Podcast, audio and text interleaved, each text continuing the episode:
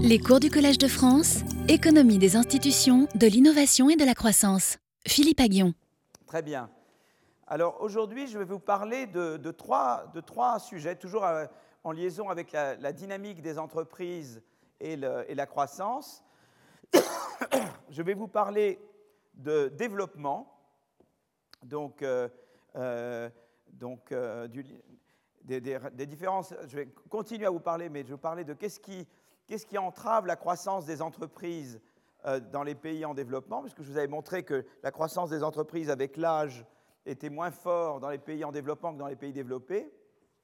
Et je vais approfondir et je vais vous parler de ça. Donc ça, ça va être euh, la première partie, euh, et notamment des entreprises familiales et des limites qu'il y a à avoir des entreprises familiales. donc ça, ça va être la première partie. Donc la première partie, je vais vous parler de croissance et dynamique des entreprises euh, et dynamique des entreprises en économie en développement, ok, euh, dans une économie en développement.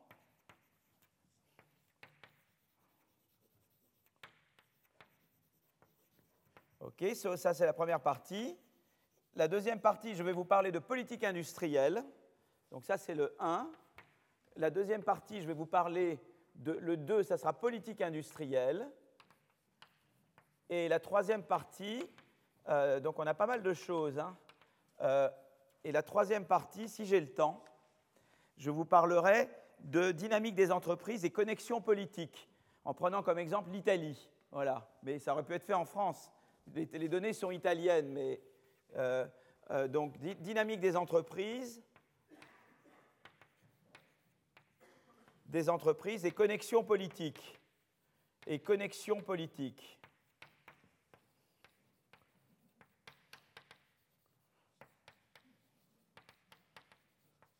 Voilà. OK, ça, ça c'est le menu du jour. Voilà, on va, donc on, je commence. Euh, donc la première partie. Donc là, je, vais, je commence à vous parler de croissance et dynamique des entreprises dans une économie en développement, et notamment le, rôle des entreprises familiales. Euh, euh, donc je regarde d'abord le cas indien, et euh, on sait que maintenant, enfin, depuis quand même c'est le quatrième cours, et on sait qu'il y a un lien entre ce qui se passe au niveau microéconomique, et en particulier eh bien, l'entrée, la, croissance, la sortie des, entreprises, hein, d'accord? Donc, ce qui se passe au niveau de l'entreprise, processus euh, d'entrée, de, développement et ensuite peut-être de, fin d'entreprise, euh, d'un côté, donc la partie micro, et qu'il y a un lien entre ça et ce qui se passe au niveau macroéconomique, c'est-à-dire la croissance de la productivité d'un pays au niveau macroéconomique. On en a parlé notamment la, semaine dernière, quand j'ai relié les problèmes de mesure de croissance à, la dynamique sous-jacente des entreprises en France et aux États-Unis, par exemple, ce que j'avais regardé, mais c'est vrai aussi dans les autres pays. Donc, euh, euh, donc je reviens toujours à cette courbe. Alors je sais qu'il y a beaucoup de choses que je fais là, qui vont un peu vite, mais j'espère quand même que les idées de base, vous les, euh, euh, voilà, comme je reviens dessus tout le temps, vous vous souvenez de ce diagramme qui montre, c'est la croissance de, l'emploi dans les, dans les établissements entre l'Inde, le Mexique et les États-Unis. D'accord? Mais en fait, on peut le dire au niveau des établissements, au niveau des firmes également. Euh, euh, et donc, euh, on voit qu'aux États-Unis, il, y a, vraiment une croissance des firmes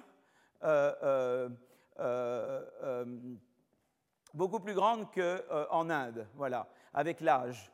Et donc on a vu ça. J'avais d'ailleurs montré la France, qui est beaucoup plus proche du Mexique d'ailleurs que des États-Unis. Et on peut le relier à différents facteurs qui inhibent potentiellement la croissance des entreprises.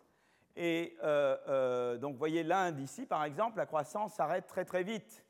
Et on essaie de comprendre pourquoi, pourquoi, pourquoi l'Inde est, particulièrement, pourquoi le cas de l'Inde est particulièrement frappant, pourquoi vous avez finalement cette croissance très vite inhibée. Quoi. Les, les firmes ne croissent pas en Inde avec l'âge. D'accord? Je vais trop vite. Si je vais trop vite, vous levez la main, n'hésitez pas, je ralentis. Euh, voilà. Alors, euh, euh, donc, mais on avait remarqué à l'inverse qu'aux États-Unis, eh bien, en général, vous avez des entrants, donc toujours beaucoup d'entrées, et les entrants, ou bien ils grandissent, ou bien ils s'en vont. Donc on, avait vu en fait qu'il y avait deux phénomènes qui expliquaient un peu la différence entre deux effets qui expliquaient la différence entre les États-Unis et l'Inde. C'est que d'un côté, en, aux États-Unis, une firme a beaucoup plus de moyens, surtout une firme qui est talentueuse, a beaucoup plus de moyens de se développer, d'accord? Et par ailleurs, vous avez un processus de sélection qui opère beaucoup plus aux États-Unis qu'en Inde. C'est-à-dire que les gens qui ne sont pas très bons, euh, euh, aux États-Unis, eh bien, ils, disparaissent, ou ils sont rachetés, ou ils, disparaissent comme entreprise. Tandis qu'en Inde, ils peuvent survivre beaucoup mieux. Donc c'est à la fois le fait que quelqu'un qui est très bon peut se développer beaucoup plus euh, aux États-Unis qu'en Inde, et qu'en même temps, eh bien, des, entreprises qui ne sont pas très bonnes, eh bien, aux États-Unis, elles ne survivent pas, des entreprises peu productives, tandis qu'en Inde, elles peuvent quand même survivre. Voilà. Et, évidemment, plus les entreprises pas très bonnes survivent, plus évidemment ça, quand vous regardez une classe d'âge, eh bien, euh, euh, euh, l'âge, c'est à la fois qu'une entreprise croit moins, mais ça veut dire aussi que si vous regardez parmi les firmes d'un certain âge, vous avez plus de chances d'avoir des firmes qui ne se sont pas beaucoup développées en Inde par rapport aux États-Unis, puisque en Inde, elles n'ont pas été sélectionnées. Vous voyez, elles n'ont pas, elles n'ont pas, elles ont pu demeurer davantage qu'aux États-Unis. Tout le monde comprend ça? Vous voyez ces deux effets? L'effet développement et l'effet sélection, d'accord? Voilà. Bon. Donc, euh, euh, euh, donc alors maintenant, on veut essayer de comprendre un petit peu les choses. Donc, si vous voulez, en gros, donc là, c'est les auteurs dont je parle. c'est ça va être, c'est en fait, les, donc le, papier que je présente, c'est de trois auteurs. Un qui s'appelle Axigit, c'est toujours le fameux Axigit qui revient souvent, qui est un de ces jeunes leaders du domaine de la croissance. Euh, Alp et Peters. Et euh, le papier, je pense que ça serait bien qu'on mette les papiers en fait sur le site. Je crois qu'on va faire ça maintenant. On va mettre les papiers sur le site du collège et comme ça vous pourrez accéder aux papiers directement. Hein, on va faire ça avec Simon. Euh, euh Axigit Alp Peters, c'est un papier qui n'était toujours pas publié. Donc c'est un papier qui est toujours en, révision. donc vous voyez, je vous, je présente du matériel qui n'est pas. Et c'est ça le, le papier, d'accord? Et en fait, si vous voulez, qu'est-ce qu'ils disent? Alors, ils essaient de regarder pourquoi, pourquoi en Inde, les entreprises ne croissent pas autant qu'aux États-Unis. Et euh, donc, il y a deux phénomènes. Ils, disent, donc, donc, évidemment, pour expliquer cet aspect-là, je vous avais dit, il y a un aspect euh, euh, qui fait que, les entreprises ne peuvent pas croître autant, et l'autre, c'est un aspect sélection.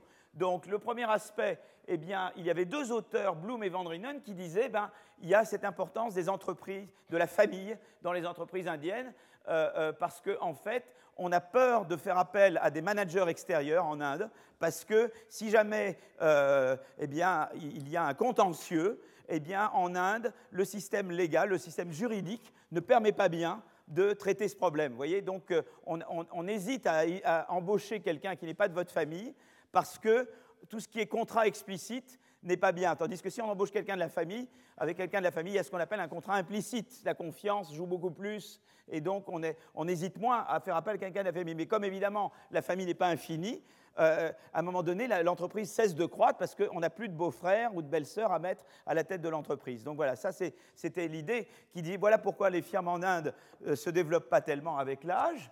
Euh, et évidemment, il y a l'aspect sélection qui est de dire euh, il y a des gens plus ou moins bons, c'est-à-dire des gens qui sont appelés à, croître et à innover, et puis vous avez euh, la boulangerie pas innovante, parce qu'il y a des boulangeries innovantes, euh, ou des, qui, qui s'établit et qui, qui n'a aucun potentiel de croissance. Et donc, en gros, l'idée est un peu la suivante, c'est-à-dire de dire, voilà, en gros, quand il y a des firmes qui rentrent, certaines sont appelées à croître, d'autres pas, normalement, si vous aviez une économie avec de la bonne sélection, ceux qui ne croissent pas disparaîtraient, vous voyez ce que je veux dire, et resteraient ceux qui ont l'aptitude à croître. Euh, mais en Inde, ça ne se passe pas, parce que comme les firmes qui sont très bonnes ont une limite à leur croissance, elles ne sont pas à même de faire sortir les entrants qui ne sont pas efficaces. Vous, voyez le, raisonnement? D'accord? C'est donc ces deux ingrédients qu'il faut. Pour comprendre la différence de courbe, ça revient toujours à dire, il y a un potentiel moins grand de croissance en Inde qui, du coup, euh, fait que la sélection opère moins et que donc vous avez davantage de firmes qui ne sont pas très bonnes, qui restent longtemps. D'accord? Si vous avez compris ces idées-là, vous avez vraiment compris l'essentiel de ce cours. Vous voyez ce que je veux dire? Ah, Vous ne suivez peut-être pas tout, mais si vous comprenez ça, Vous comprenez Voilà, alors levez la main si vous n'étiez pas, parce que j'ai reçu... Euh, voilà, donc je ne veux pas... Voilà, je vais être sûr que je... Euh, d'accord. Donc, euh, alors là, l'idée, c'est de dire, développée par ces trois auteurs, c'est de dire, eh bien, on voudrait déléguer et on ne peut pas déléguer. Voilà, en, en, Inde. On voudrait pouvoir déléguer, mais on ne peut pas, donc on fait appel à la famille. Donc, donc c'est toujours cette vision de l'économie où une économie, c'est des secteurs, mais euh, une firme une, euh, donc, euh, et une entreprise, c'est une collection de lignes de produits. Hein. Et au début, on arrive avec une seule ligne de produits, et puis on se développe, on en, on en met une autre, et à chaque fois, on acquiert une nouvelle ligne de produits parce qu'on fait mieux que celui qui avait la ligne avant. Donc, par exemple, j'arrive, moi j'ai un produit, Simon, il en avait un autre, mais moi, tout d'un coup, j'arrive à innover dans sa ligne à lui et à faire mieux que lui. Donc, du coup, Simon, il est out, et, sa ligne fait partie de mon entreprise. Et du coup, là où j'étais une entreprise avec une ligne, j'ai deux lignes. Et c'est comme ça que je grandis, d'accord? Donc euh, euh, voilà, par exemple, monsieur Bill Gates qui est là. Lui, là, tel que je le représente là, c'est cinq lignes de produits, d'accord? Et puis là, j'ai Steve Jobs. Là, je lui en donne trois, d'accord? Et euh, maintenant, il y a des gens, donc donc voilà, donc ils font de la, les firmes peuvent entreprendre, faire de la R&D sur des produits d'autres firmes. Et si j'arrive moi à faire de la R&D, à innover par rapport à, Simon sur une des lignes de Simon, ben moi je, moi je m'étends et Simon se rétrécit, hein, d'accord? C'est ce monde-là. Attention, c'est toujours le même modèle que je revois. Hein. Donc moi, si j'améliore, vous voyez là, j'améliore sur Simon, j'arrive à, améliorer par rapport à Simon. Alors voilà, donc ça c'est le euh, et je m'approprie la ligne de produit qui appartenait à Simon, d'accord? Mais je peux aussi m'approprier plusieurs lignes. D'accord? Au lieu d'en prendre une, j'en prends plusieurs. D'accord? Et, euh, euh, et, donc, ça peut. Et, là, peut-être qu'en en faisant plusieurs, je fais sortir Simon et je fais sortir quelqu'un d'autre en même temps. Parce que j'étais tellement bon que. Et Simon, je fais mieux, et quelqu'un d'autre, j'ai fait mieux. D'accord? Euh, Voilà. Donc, repartons de début. Donc, on a deux personnes. On a Bill Gates et Steve Jobs. Et tout d'un coup arrive Zuckerberg. D'accord Qui, lui, est un nouvel entrant. Et il va piquer des lignes, et vous voyez, il arrive tout d'un coup au milieu. Vous voyez Et c'est comme ça que ça marche. Et puis après, d'autres arriveront. Et c'est ce processus-là qui fait tourner l'économie. D'accord C'est vraiment ça. L'économie schumpeterienne, c'est ce monde-là. C'est le monde où la croissance, c'est que vous avez sans arrêt des Zuckerberg qui arrivent, et puis quelqu'un qui est peut-être demain va remplacer Zuckerberg et le rendre obsolète, etc. D'accord? Alors le problème maintenant, c'est qu'évidemment, il y a des gens qui sont plus ou moins bons pour s'étendre, parce que j'arrive comme entreprise, j'ai une ligne, si je suis bon, j'en ai deux, si je suis pas très bon, je peux en avoir une troisième, etc. Et, si par contre je suis le petit boulanger qui n'est pas innovateur, je resterai petit et un jour quelqu'un fera mieux que moi. En gros, c'est ça le monde dans lequel on est. Alors il y a un problème, c'est qu'en Inde, on pourrait aussi dire, ben en Inde, ça peut se passer comme, aux États-Unis. au début, je commence avec une ligne de produit, puis j'en trouve une autre, puis j'en trouve une autre, puis je m'étends, je m'étends, je m'étends. Seulement, ce qui se passe typiquement en Inde, beaucoup plus qu'ailleurs, c'est que comme j'ai de plus en plus de mal à gérer plus de lignes, puisque au début, je prends les meilleurs membres de la famille, après, je prends celui qui est un peu moins intelligent, après celui un peu moins intelligent, après, je prends le, le, cancre de la classe, d'accord Puis après, j'ai fait, vous voyez, donc, du coup, plus je m'étends, plus c'est moins bon, quoi. Vous voyez ce que je veux dire? Je n'ai pas les meilleurs, quoi. Donc, vous voyez, ça c'est la valeur de l'entreprise en, fonction du nombre de lignes. Donc là, axe des abscisses, parce que les qui spécifient ce que j'ai en abscisse en ordonnée, là j'ai le nombre de lignes, et là j'ai la valeur en ordonnée de l'entreprise. Et alors c'est croissant avec le nombre de lignes, mais c'est de moins en moins croissant parce que plus j'ai des lignes, moins les nouvelles lignes sont bien gérées, quoi. Parce que je mets, je mets d'abord les meilleurs comme manager, et puis après un peu les moins bons, et après les moins bons. Vous comprenez? Donc, plus j'ai de lignes, mieux c'est, mais euh, euh, quand j'ai déjà beaucoup de lignes, d'en rajouter une, ça me donnera peu en plus parce que j'aurai quelqu'un de pas très bon pour la gérer. quoi. D'accord? Ça, c'est en Inde. D'accord? Mais euh, si, si, je pouvais engager un manager et lui déléguer son autorité et qu'il a les compétences, ben à ce moment-là, au lieu au lieu de, au lieu de, voyez, d'avoir un truc très concave comme ça, je serais plus comme ça, voyez. Donc au début, ça serait la famille, et puis après un manager, voyez, et après, je, au moins, je, voyez, je, ça, voilà, je, limite, voyez, la, concavité de la courbe, d'accord? Et, plus je suis capable de déléguer mon autorité à un manager très vite, plus, au lieu d'attendre jusque-là, je vais le faire ici, voyez. Et là, alors du coup, je, euh, je peux euh, voyez Et donc aux États-Unis, typiquement, eh bien très vite, peut-être qu'au début c'est la famille, donc on a une team familiale, mais très vite on fait ce qu'on appelle une offre publique d'achat. et sa firme et, l'entreprise, elle est mise, elle est gérée par des extérieurs, et on limite ce problème-là. On sort de la famille et la, firme est bien gérée, et on a plutôt une courbe comme ça. Vous voyez ce que je veux dire? Donc la valeur, elle est moins, elle est toujours croissante, mais elle est beaucoup plus croissante avec l'âge, avec le nombre de produits aux États-Unis qu'elle le serait en Inde. Donc en Inde, je n'ai pas une énorme incitation à grandir parce qu'à un moment donné, en Inde, vous voyez, euh, bah, grandir, ça crée des problèmes et finalement, le, surcroît de valeur que j'en ai est très faible. Tandis qu'ailleurs, je peux toujours gérer, je peux toujours trouver des très bons managers, vous comprenez? D'accord? C'est ça l'idée de base. Est-ce que c'est. Vous, voyez ce que je veux dire? Donc, euh, euh, alors maintenant, bon, ben, ce qu'ils font, c'est que les auteurs ils disent ben voilà, je rentre avec une certaine productivité, ou bien je suis un type très bon. Ça c'est les, transformateurs, ceux qui sont très innovants, où j'ai une probabilité d'innover très faible, euh, euh, et donc je suis plutôt le, boulanger qui n'innove pas, d'accord? Et, euh, et, donc voilà. Alors, et qu'est-ce qu'il. et, la question, le fait, c'est qu'aux États-Unis, les pas très innovants, ils sont, sortis, tandis que dans les, en Inde, comme les très innovants ne peuvent pas croître beaucoup, eh bien, ils laissent survivre des gens pas très innovants très longtemps. Voilà. Alors, euh, donc, euh, euh, bah, ce genre de, modèle vous dit les petites entreprises, bah, elles n'emploieront pas de manager parce qu'elles n'ont pas de problème de rendement décroissant. Au début, au début vous voyez, au début, bah, je crois très vite. Vous voyez, c'est après que, j'ai vraiment besoin de, prendre des managers parce que sinon la décroissance devient trop rapide. Mais au début, au début, passant de une, zéro ligne à une ligne de produit, même si je gère ça dans la famille, je crois très vite parce que je prends les meilleurs dans la famille, si vous voulez. Vous voyez c'est à un moment donné que, j'ai besoin vraiment de recourir à des managers extérieurs. Donc, euh, euh, donc très typiquement, ce que ça me dit, c'est que les petites entreprises, typiquement, elles ne vont pas employer de manager.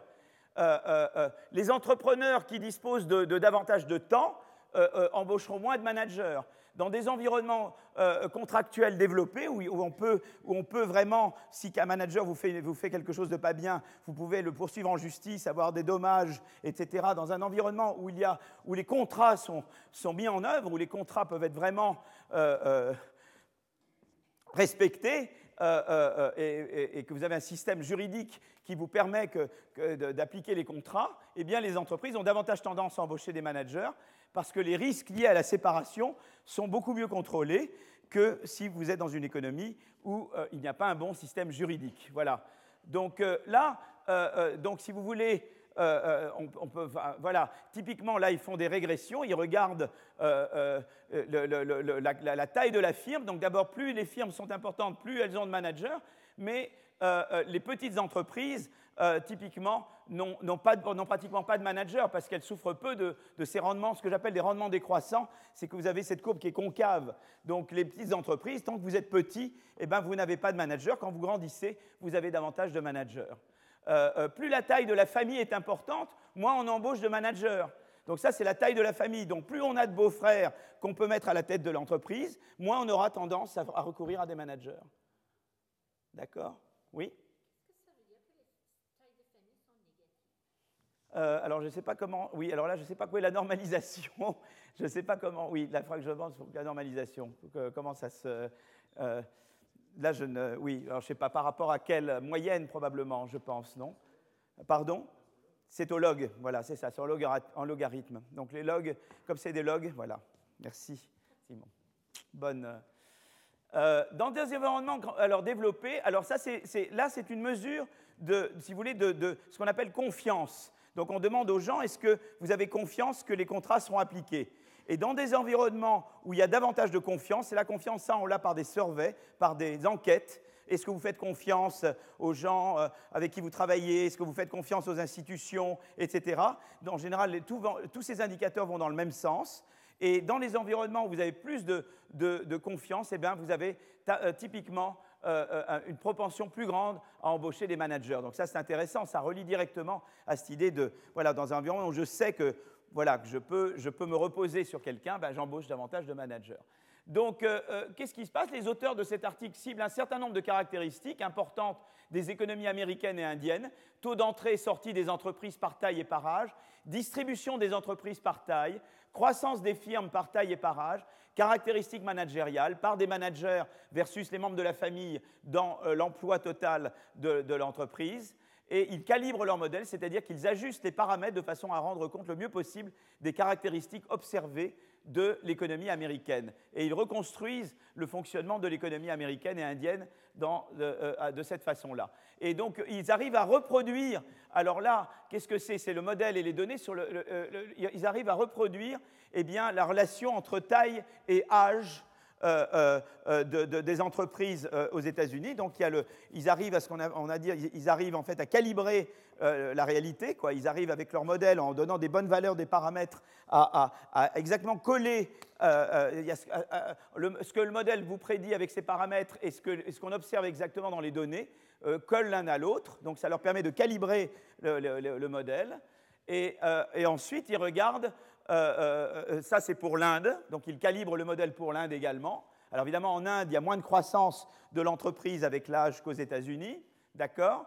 Et euh, une chose très intéressante, c'est qu'il montre avec ce modèle que si vous voulez, euh, euh, alors il y a le modèle et il y a les données. Alors à nouveau, il y a ce que disent les données. Alors ce qui est très intéressant, c'est que vous vous souvenez, je vous ai toujours dit plus, je vous ai toujours dit que le taux, le, si vous voulez, là, ça représente la, part des petites firmes. Donc en général, aux États-Unis, vous avez très peu euh, de petites firmes euh, très âgées, puisque les petites firmes d'un certain âge, c'était le boulanger qui n'a pas pu croître, et normalement, aux États-Unis, il, est éliminé.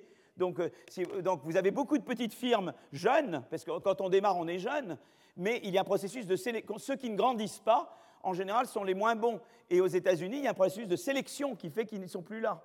Donc c'est pour ça que si vous regardez, la, part des petites firmes par âge, vous avez beaucoup de petites firmes, la plupart des firmes, toutes les, euh, voyez, euh, entre 0 et 5, euh, ans, toutes les petites firmes entre 0 et 5 ans sont petites, voyez, d'accord?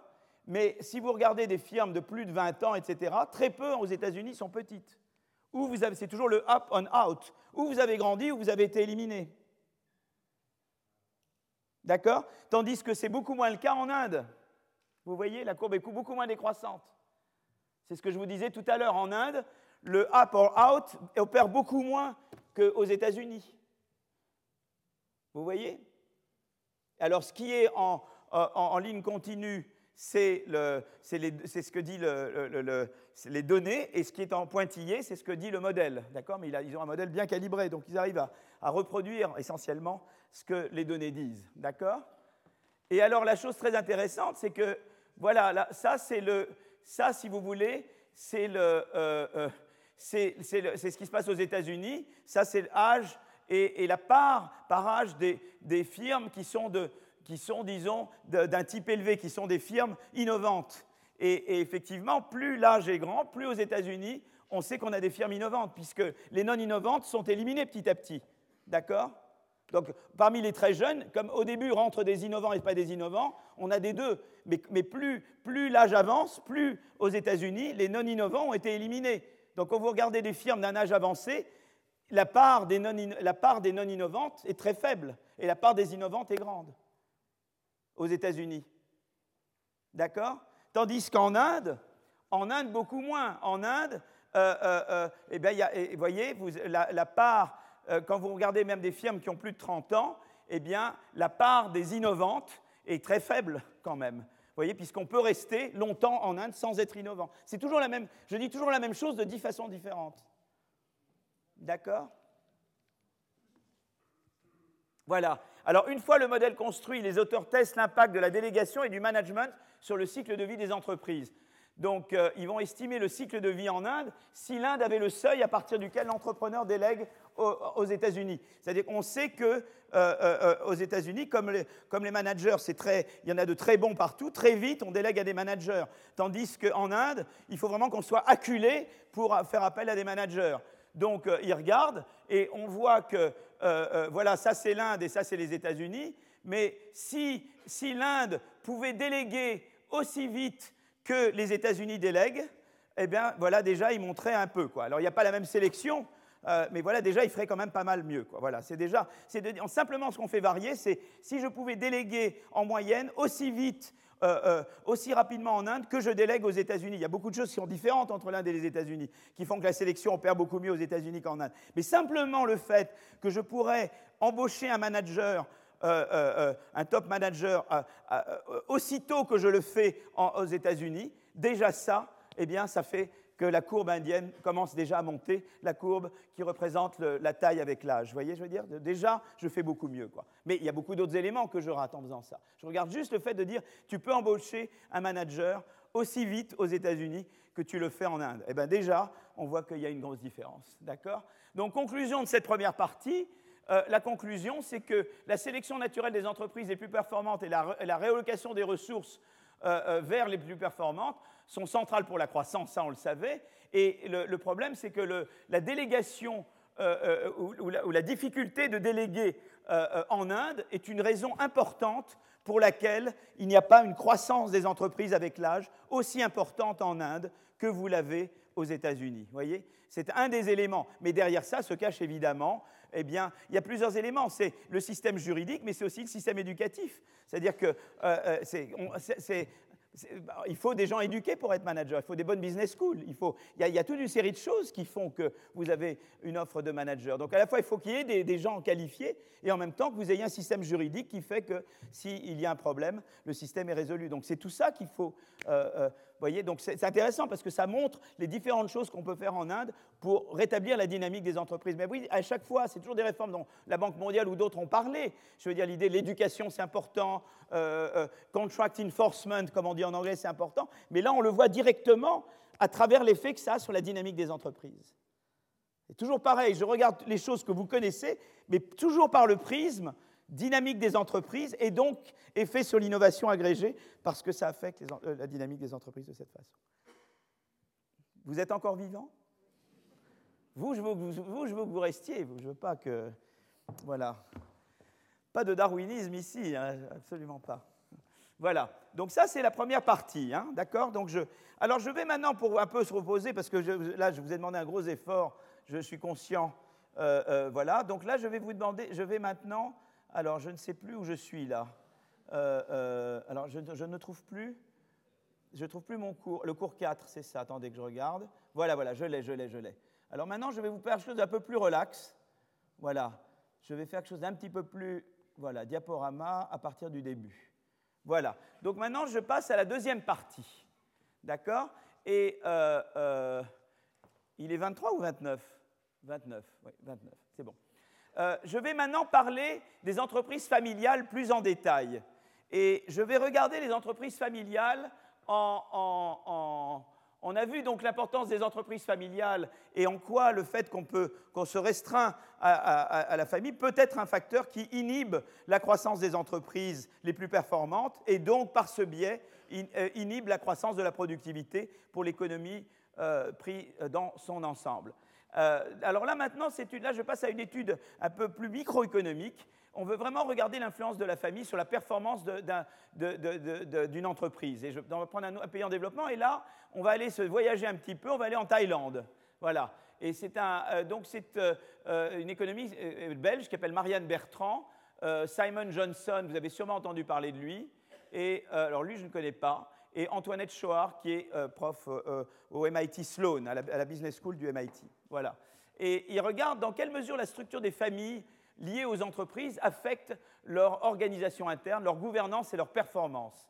Et, c'est intéressant. Donc, on va, on, va, on va, regarder des entreprises thaïlandaises et on va voir les entreprises où il y a une part plus grande des, managers qui sont des gens de l'entreprise, enfin voilà, euh, euh, et, qu'est-ce qui se passe dans des entreprises comme ça, ou des entreprises où une part plus grande du capital est détenue par des membres de la famille, d'accord? Et on va regarder l'implication que ça a pour la performance de l'entreprise. Donc on regarde ça au niveau très micro, vous voyez? On reste sur une entreprise, on fait la moyenne entre les entreprises, mais on regarde au niveau des entreprises. Donc là, je ne m'intéresse pas à la croissance de l'économie dans son ensemble, je ne m'intéresse pas à l'entrée et la sortie, je regarde vraiment la performance de l'entreprise pris individuellement.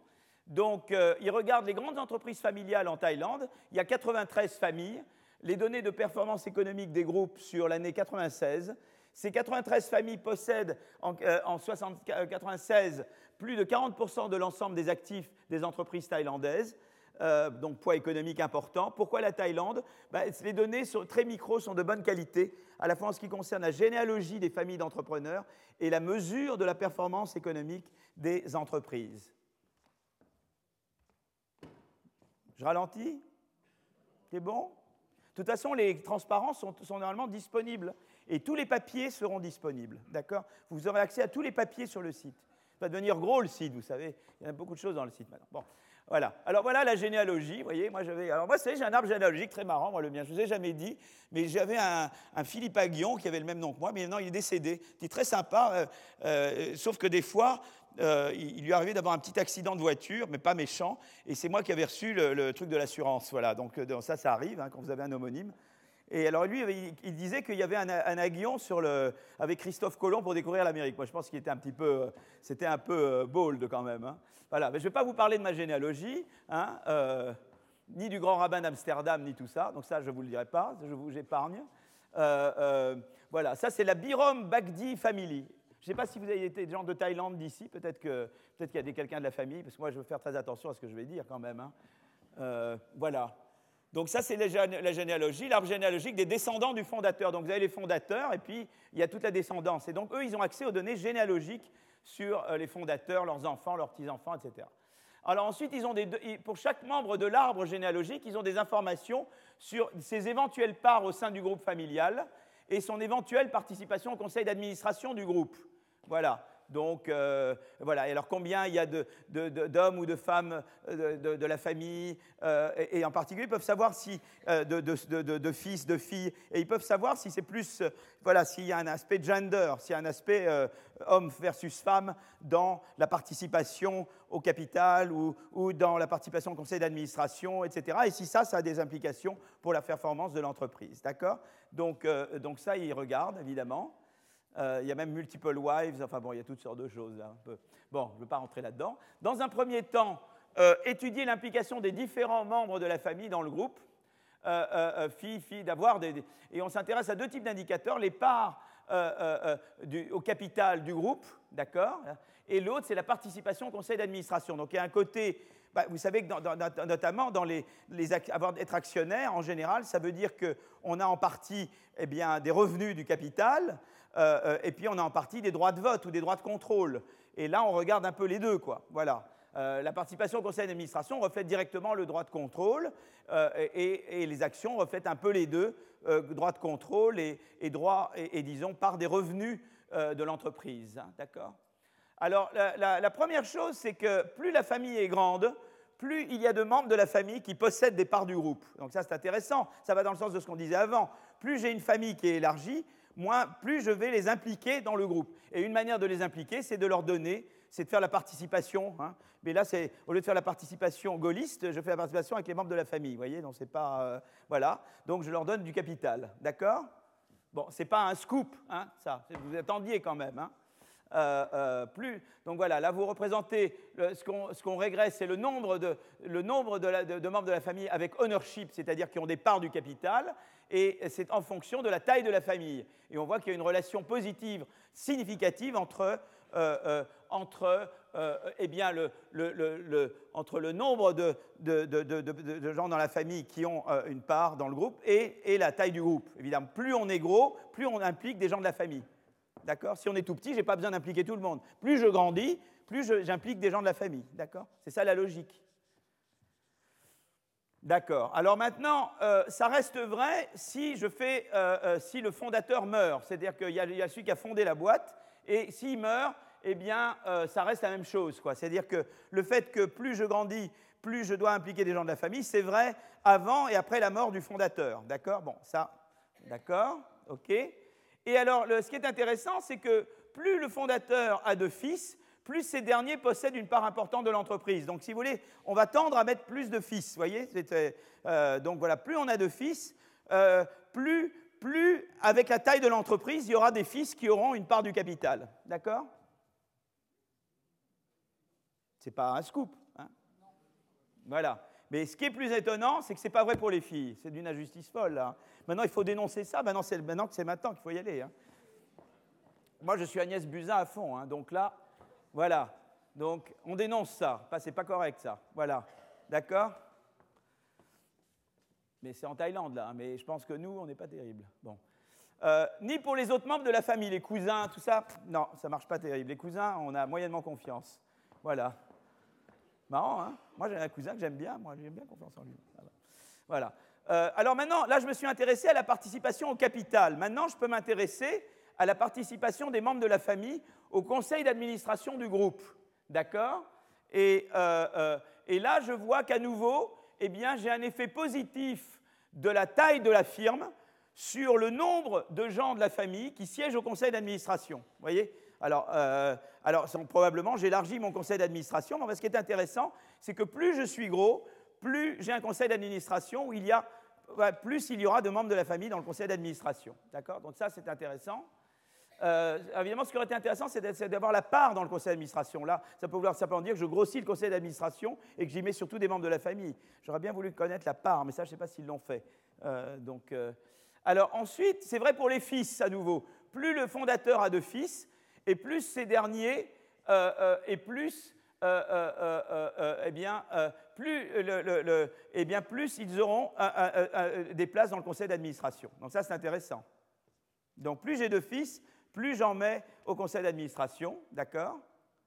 Et ça, c'est vrai pour les filles. Alors ça, c'est intéressant. Donc les filles, elles n'ont pas d'argent, mais elles, ont, elles sont dans le conseil d'administration. Ça, c'est intéressant. Je ne sais pas ce que ça veut dire sur la Thaïlande. Euh, euh, je n'avais pas une opinion euh, extrêmement élevée au départ, mais voilà. Mais c'est vrai que c'est assez intéressant qu'on met aussi les filles dans le conseil d'administration sans pour fois leur donner du capital. Là, c'est intéressant. Euh, euh, et l'effet, mais seulement l'effet est trois, fois, trois fois moins prononcé pour les filles que pour les fils. C'est-à-dire que plus on a de fils, plus il y en aura dans le conseil d'administration. C'est vrai que c'est vrai aussi pour les filles, mais à un moindre degré. C'est-à-dire la croissance du nombre de filles dans le conseil d'administration va être moindre par rapport à la croissance du nombre de filles euh, au total que, que pour le nombre de fils. Vous voyez ce que je veux dire? Voilà. Ben, ça veut dire que peut-être que je mets tous les fils, tous les nouveaux fils, je les mets au conseil d'administration et je mets une fille sur trois, quoi. Vous voyez c'est ça que ça veut dire, quoi. Voilà. Euh, voilà. Et c'est vrai aussi pour les autres membres de la famille, mais avec une magnitude encore moins grande. Donc c'est intéressant que le conseil d'administration, ce qui a l'air très intéressant, c'est ce résultat que, autant en ce qui concerne la, participation au capital, euh, je suis très restreint aux fils et puis personne d'autre. Euh, pour le conseil d'administration, euh, euh, euh, eh bien, mais évidemment, le conseil d'administration, celui quand même, c'est les gens qui ont le capital qui ont le dernier mot quand même. Donc, mais bon, c'est important d'être quand même au conseil d'administration. ils se coordonnent, ils parlent, ils parlent du développement, mais en, termes de comment ils se partagent le profit de l'entreprise et, les droits de vote en termes d'action, c'est les fils qui ont la priorité. Donc ça, c'est intéressant. voilà. Alors au total, on observe que les fils des fondateurs ont un rôle central dans le contrôle des groupes familiaux. Cela est vrai si l'on considère euh, la part des actions du groupe, mais aussi si on considère le nombre de sièges. La relation est moins prononcée pour les filles ou les autres membres euh, de la famille. D'accord? Bien que euh, eux, on voit surtout, on en met dans le conseil d'administration, mais on est beaucoup plus regardant quand il s'agit de partager le capital de l'entreprise. D'accord? Alors maintenant, on va voir, bon, tout ça c'est bien joli, mais nous, ce qui nous intéresse, c'est la performance de l'entreprise. Parce qu'après tout, on fait une entreprise pour produire quelque chose. Euh, qu'en est-il de l'impact de la structure familiale sur les performances économiques de, l'entreprise? Pour mesurer la performance d'un groupe, les auteurs construisent un indicateur, Return on Assets, c'est-à-dire les profits nets divisés par le total des actifs de l'entreprise à la fin de l'année 96. cet indicateur est calculé pour chacune des firmes du groupe et on tient compte et après on, fait la moyenne euh, dans chaque secteur, ce qui permet de tenir compte des disparités individuelles.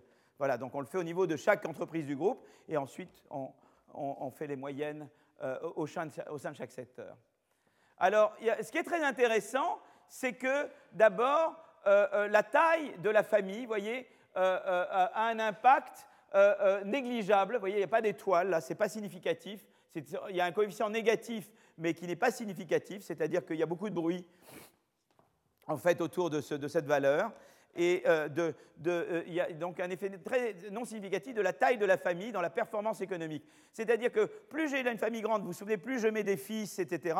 Mais la performance économique de l'entreprise, elle, euh, c'est-à-dire mesurée par profit sur, la valeur des actifs, elle, elle n'augmente pas tellement. Donc vous, voyez, vous, vous, rappelez de, mon V de N, mon V de N, Hein, il était comme ça, hein, avec la taille, j'avais un, V comme ça, ben, on voit qu'en fait, avec la taille, eh bien, la, valeur, alors là, c'était la valeur totale, mais là, c'est le V de N sur N, si vous voulez, quelque part. Le V de N sur N hein, euh, n'augmente pas, quoi. Voilà, c'est proportionnellement, à la, proportionnellement aux actifs que je mets, eh bien, le profit n'augmente pas. Quoi. Voilà, c'est ça que ça veut dire. Hein.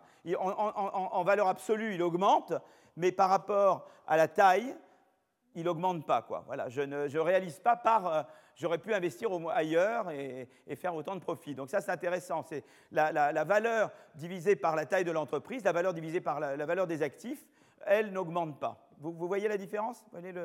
D'accord? Hein, la, mesure de performance, c'est les profits divisés par la valeur des actifs. D'accord? Donc, euh, évidemment, les profits eux-mêmes vont augmenter, mais, mais, rapportés à la valeur des actifs, ça n'augmente pas. Quoi. Voilà, c'est toujours la même chose. Alors qu'on aurait pu penser que la firme, quand elle, quand elle devient plus grande, elle, ça explose. Quoi. Mais là, ça n'explose pas du tout. D'accord alors maintenant, si je rajoute le nombre de fils, on observe un, effet fortement négatif du nombre de fils sur la performance économique. Donc ça, c'est intéressant. C'est-à-dire que, évidemment, la valeur elle-même, elle va augmenter, mais le V de n sur n, hein, c'est grosso modo ça, c'est V de n sur n, enfin c'est v, v sur la valeur des actifs. Mais là, plus je mets des fils, plus en proportion de la taille de mon entreprise mesurée par la valeur des actifs, eh bien, moins la valeur va augmenter. Vous voyez ce que je veux dire? La valeur en elle-même, elle va augmenter, les profits vont augmenter, mais par rapport à ce que je mets dedans, de moins en moins. C'est-à-dire que je vais avoir des rendements beaucoup plus décroissants par rapport à mesure que je rajoute des fils. Parce que qu'est-ce qui se passe? Au début, je mets les fils qui sont très malins, et puis après, je descends dans le QI des fils. Vous voyez, c'est ça ce qui se passe. D'accord? Mais c'est ça le gros problème des firmes, c'est ça le gros problème des, mondes où il n'y a pas euh, des managers extérieurs. C'est qu'au début, vous, vous êtes très bon comme fondateur, mais peut-être euh, vous avez des fils ou c'est qu'ils ne sont pas faits pour ça. Moi, je veux dire, je parle de, de moi. Si, si ma mère m'avait confié sa maison de prêt-à-porter, ça aurait fait péricliter la maison de prêt-à-porter. Je peux vous le garantir. Voilà. Donc, c'est pour mon cas personnel. Hein. Voilà. Donc, si vous voulez, euh, donc plus on rajoute des fils, plus si vous voulez, le, ratio de la valeur des profits sur, la valeur des actifs, elle baisse. C'est-à-dire plus vous avez des rendements décroissants par rapport à la croissance, vous voyez, plus, ce que vous rajoutez d'actifs dans la firme donne moins. Vous, comprenez la, manière dont je raisonne? Donc la valeur totale, elle, augmente, mais c'est la valeur c'est les profits divisés par la valeur des actifs. D'accord? On est, d'accord là-dessus? Pas de main levée Il ne faut pas être timide avec moi. Hein. voyez, moi je... Euh, voilà, donc, donc ça, c'est pas bon, vous voyez euh, euh, on retrouve cet effet à la fois pour les filles et pour les fils dans une de, de, la même façon. Bah, c'est la même chose, il n'y a pas de raison que ça soit différent. Et l'effet négatif des descendants est très marqué si le fondateur est décédé. C'est-à-dire qu'en gros, alors ça c'est très intéressant, c'est-à-dire qu'à la limite, je peux mettre des fils et des filles avec un QI très moyen c'est pas génial, génial, mais au moins, moi, je suis un fondateur très malin, je rattrape un peu leurs bêtises. Alors, si le fondateur est plus là, c'est la cata, quoi. Voilà, en gros, c'est ça, quoi. Hein. D'accord? Mais ce n'est pas le cas si le fondateur est encore en vie. Parce que là, euh, s'il est encore en vie, et si on se restreint au cas où il est encore en vie, eh bien, il arrive à rattraper le coup. Donc, en moyenne, de mettre plus en plus de fils, c'était pas bon. Mais en fait, tout ça, c'est parce que c'est dans le cas où le fondateur n'est plus là. Quand le fondateur est là, si je me restreins au cas où le fondateur est encore là, il rattrape les bêtises des enfants. Et donc, il fait qu'il n'y a plus de rendement décroissant. Vous voyez ce que je veux dire? Mais dès qu'il n'y a plus le fondateur, voilà. Donc, idéalement, dès que le fondateur est plus là, il faudrait faire une offre publique d'achat de l'entreprise. C'est ça qu'il faudrait faire. Seulement, en Inde, c'est très difficile de faire des, des IPO. D'accord? Vous me suivez là? Je sens que... Vous voyez ce que je veux dire? D'accord? Voilà, donc au total, on trouve un résultat surprenant. Les descendants ne peuvent pas contribuer à dégrader la performance du groupe tant que le fondateur est vivant. Mais dès que ce dernier décède, on observe un effet négatif des descendants sur la performance du groupe. Donc ça, c'est un cas particulier des groupes familiaux en pays en Thaïlande. Plus la taille de la famille est importante, plus la famille joue un rôle important dans la gestion du groupe, mais plus la famille joue un rôle important, plus la performance euh, se dégrade et, ce second effet ne s'observe toutefois qu'après la mort du fondateur et soulève la question de la succession du conglomérat économique d'une génération à une autre. Et je crois que c'est le gros problème du capitalisme. Je crois qu'un capitalisme purement familial, euh, c'est un capitalisme qui ne fonctionne pas bien. Pour qu'un capitalisme fonctionne bien, il faut qu'il y ait du turnover, il ne faut, euh, faut, pas que ce soit toujours les mêmes qui gèrent, euh, il faut qu'il y ait de l'entrée, de la sortie, etc. Et c'est très important. Alors, il y a peut-être des secteurs dans lesquels ce n'est pas vrai, mais, en tout cas, dans, euh, dans beaucoup de cas, c'est comme ça. Donc c'est important parce que ça vous dit aussi dans quel type de capitalisme vous voulez. Est-ce que vous voulez un capitalisme purement familial ou est-ce que vous voulez un capitalisme où vous avez ce qu'on appelle en anglais market for corporate control, c'est-à-dire un marché qui dit que tu trouves des managers, tu as des takeovers, tu as des, OPA, tu vois, as et, tous ces, mécanismes fonctionnent. Et c'est ça qui. Et tout ce qui, tout ce qui crée du turnover d'entreprise, de managers, tout ce qui crée le turnover est bon pour la croissance est bon pour faire fonctionner le capitalisme. Un capitalisme figé où euh, c'est toujours les mêmes familles, où c'est toujours les mêmes entreprises dans les secteurs, il n'y a pas d'entrée, il n'y a pas de sortie, euh, ça ne change jamais de main, etc. ça, c'est un capitalisme très sous-optimal pour ça qu'on est passé de système très corporatiste à un système qui se décorporatise. C'est très important. Donc euh, c'est toute l'histoire du capitalisme. Phelps a écrit là-dessus. Hein. Et on a des sociétés très corporatistes et il faut qu'elles se décorporatisent. Voilà. Mais il y avait une, époque où on pensait qu'il fallait que le monde fonctionne de manière totalement corporatiste. Mais on voit là l'énorme manque à gagner. D'accord? Voilà. Bon, mais je, bon, ben voilà, donc déjà, donc je continue. Hein. Tant vous, tant qu'il n'y a pas de protestation. Voilà, donc je passe, je passe au troisième. Donc maintenant, je vais vous parler, euh, euh, je vais vous parler maintenant de politique industrielle. D'accord? Alors, je vais vous parler un peu de politique industrielle. Donc, j'ai terminé mon premier thème. D'accord? Ça, c'est fait. Le 1 est terminé. Maintenant, on passe au 2. Et après, je passerai au 3. Donc, j'efface le 1. Voilà, tout ça c'est fait. Hein? voilà. Allez, maintenant on passe aux deux. Politique industrielle. Alors ça, ça a été des débats intéressants, parce que justement, là ce matin, il y avait, j'avais, enfin, je ne devrais pas le dire, non, mais enfin, je, sais qu'à l'Élysée, ils s'intéressent beaucoup pour l'Europe, ils veulent en parler, et, je suis sûr qu'ils vont consulter avec beaucoup de gens. Et voilà, donc, euh, euh, donc je vous donne un peu mes idées à moi sur la politique industrielle, voilà. Hein. puis après, vous direz, à ah, Guillaume, il raconte des conneries, mais à la limite, c'est très bien, parce que ce que je veux, c'est vous provoquer. Je ne veux pas que vous soyez d'accord avec moi. Je veux que vous disiez vraiment, mais qu'est-ce qu'il raconte comme bêtise? Et euh, c'est très bien ça. Ça, c'est très bien. L'important, l'indifférence, c'est ce que je ne veux pas. Voilà. Alors, en plus, là, je vais vous remettre en colère. Je vais mettre un peu d'anglais, mais je vais vous le traduire en français. D'accord? Donc, qu'est-ce qui se passe? Eh bien, sur la politique industrielle, il y avait la vision suivante. D'abord, il y a eu l'époque de la reconstruction. Après la Deuxième Guerre mondiale, il faut reconstruire. Et, et pour reconstruire, ben, si vous voulez, voilà, il y avait l'idée, l'État doit être très fort et l'État doit être là pour reconstruire. Et ça faisait sens. Et, donc, vous avez vu, et c'était la doctrine dominante, même à Washington, vous aviez euh, euh, McNamara, qui, euh, qui, a dirigé la Banque mondiale, et qui était très en, faveur de la, de la, en faveur de la politique industrielle, d'une certaine forme de politique industrielle, très venant de haut vers le bas. On dit top-down, top-down, d'accord? Et, et l'argument de base, c'était l'argument, en anglais on dit infant industry, et je ne sais pas comment, euh, euh, euh, industrie naissante, je pense, non? Comment Est-ce qu'il y a un moyen en français, est-ce qu'il y a un terme consacré en français pour dire infant industry Je dirais une industrie émergente, hein, industrie naissante, voilà, industrie naissante. Alors quelle était l'idée? Et c'est un argument important parce qu'il est souvent utilisé. Donc je veux vous en parler de cet argument-là, et puis après, on va discuter, d'accord? Mais le débat sur la politique industrielle, c'est un débat qui continue jusqu'à maintenant. Il y avait Montebourg contre d'autres, il, y a, euh, euh, il y a tout le débat avec la Commission européenne de la concurrence. Donc c'est des débats qui sont très actuels en fait. Et, euh, et, donc je veux que vous soyez au cœur de ces débats. Voilà. Après, vous faites votre opinion, mais je veux que vous soyez au fait des débats sur la politique industrielle. En gros, la vision, c'était la suivante.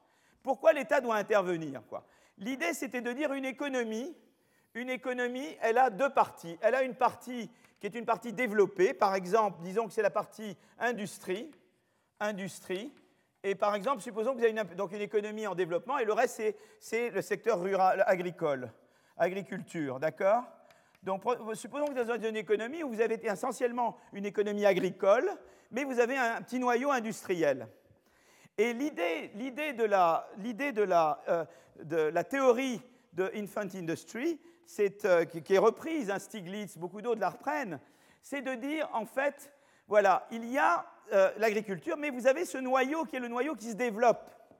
Et seulement ce noyau, au début, ça coûte cher de produire parce qu'ils ne sont pas très efficaces. Mais il, y a de l'apprentissage. Donc il y a l'idée que, à force de produire, j'apprends.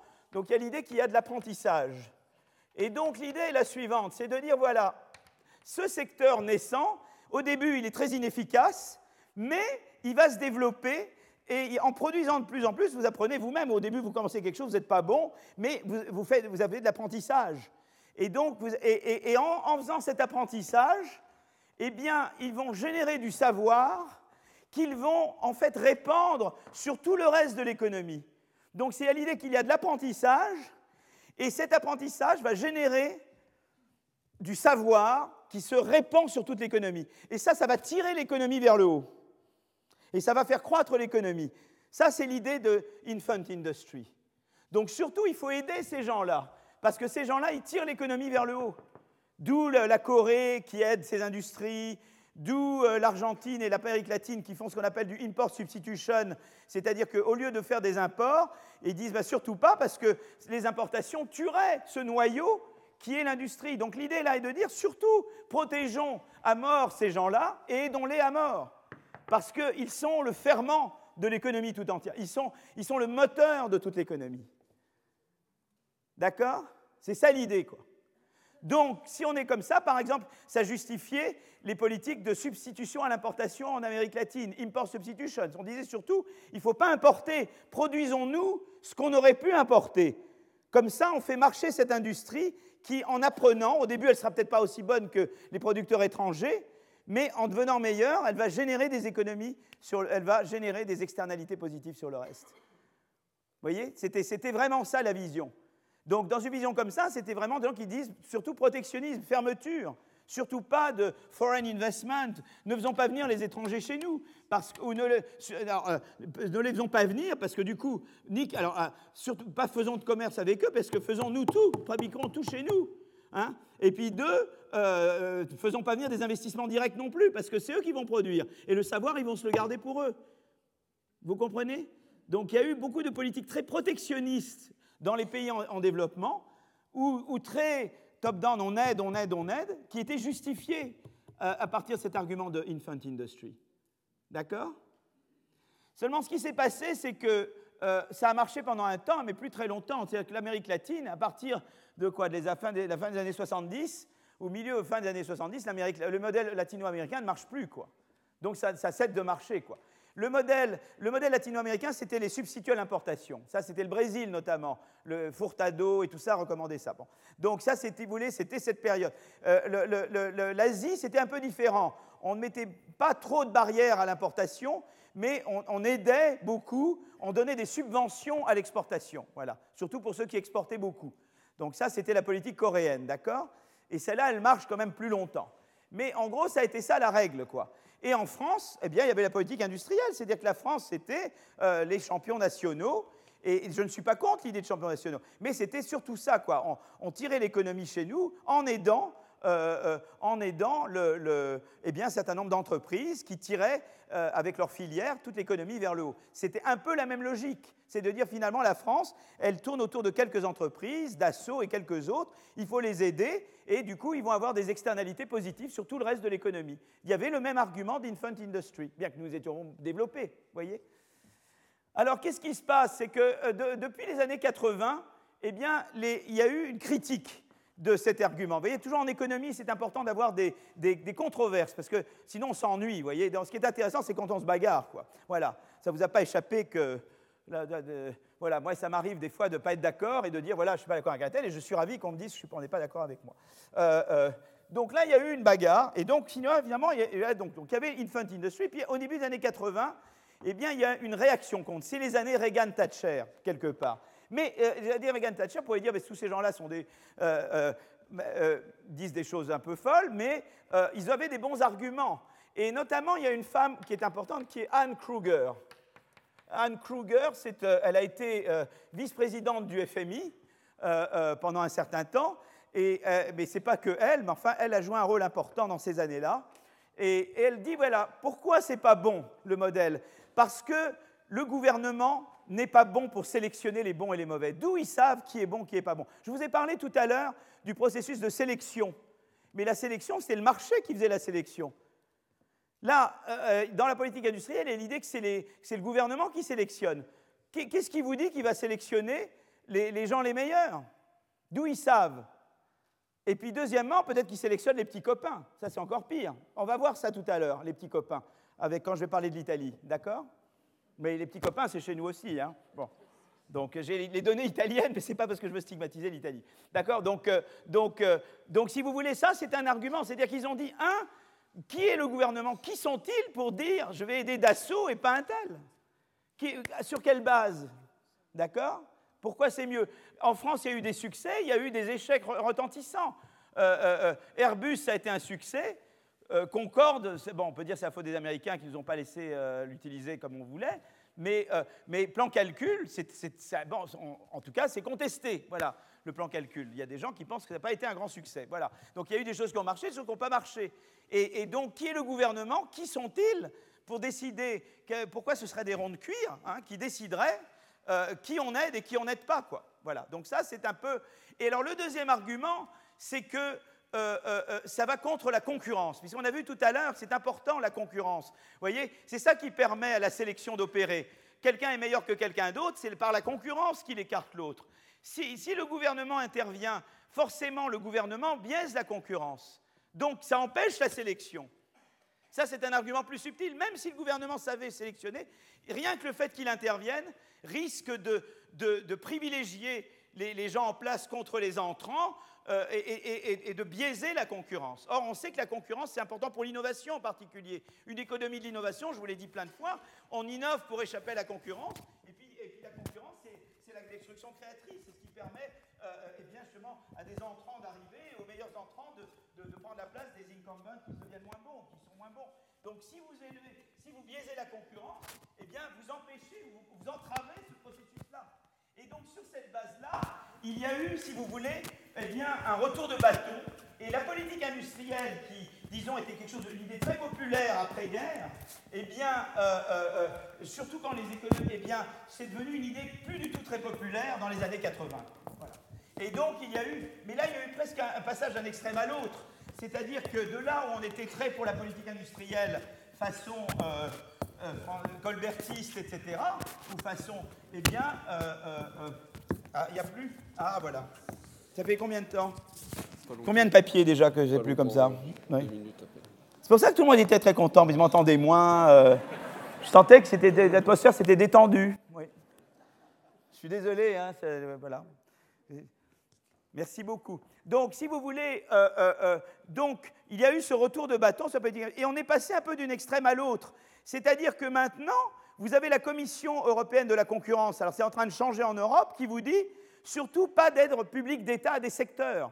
C'est-à-dire qu'il y a eu l'idée de dire surtout que l'État n'intervienne plus. On veut une économie de l'innovation, eh bien l'État peut dire j'aide l'éducation, j'aide, euh, euh, voyez, je, fais de, je, fais de, j'aide le marché du travail avec un système d'assurance chômage, mais je fais ce qu'on appelle de l'intervention horizontale. C'est-à-dire que les secteurs sont là, les secteurs, il y a les différents secteurs, mais le gouvernement, il ne s'occupe pas des secteurs, il intervient horizontalement. Donc, si vous voulez, il y a eu, il y a eu en réaction, sur la base de ce que disait Mme Anne Kruger et d'autres, il y a eu cette idée surtout que le gouvernement ne se mêle pas de choisir, qu'il ne choisisse pas, qu'ils disent, donnent les inputs de base. Donc d'abord, law and order, il faut de la sécurité, hein, on ne veut pas d'attentats et de choses comme ça, donc voilà.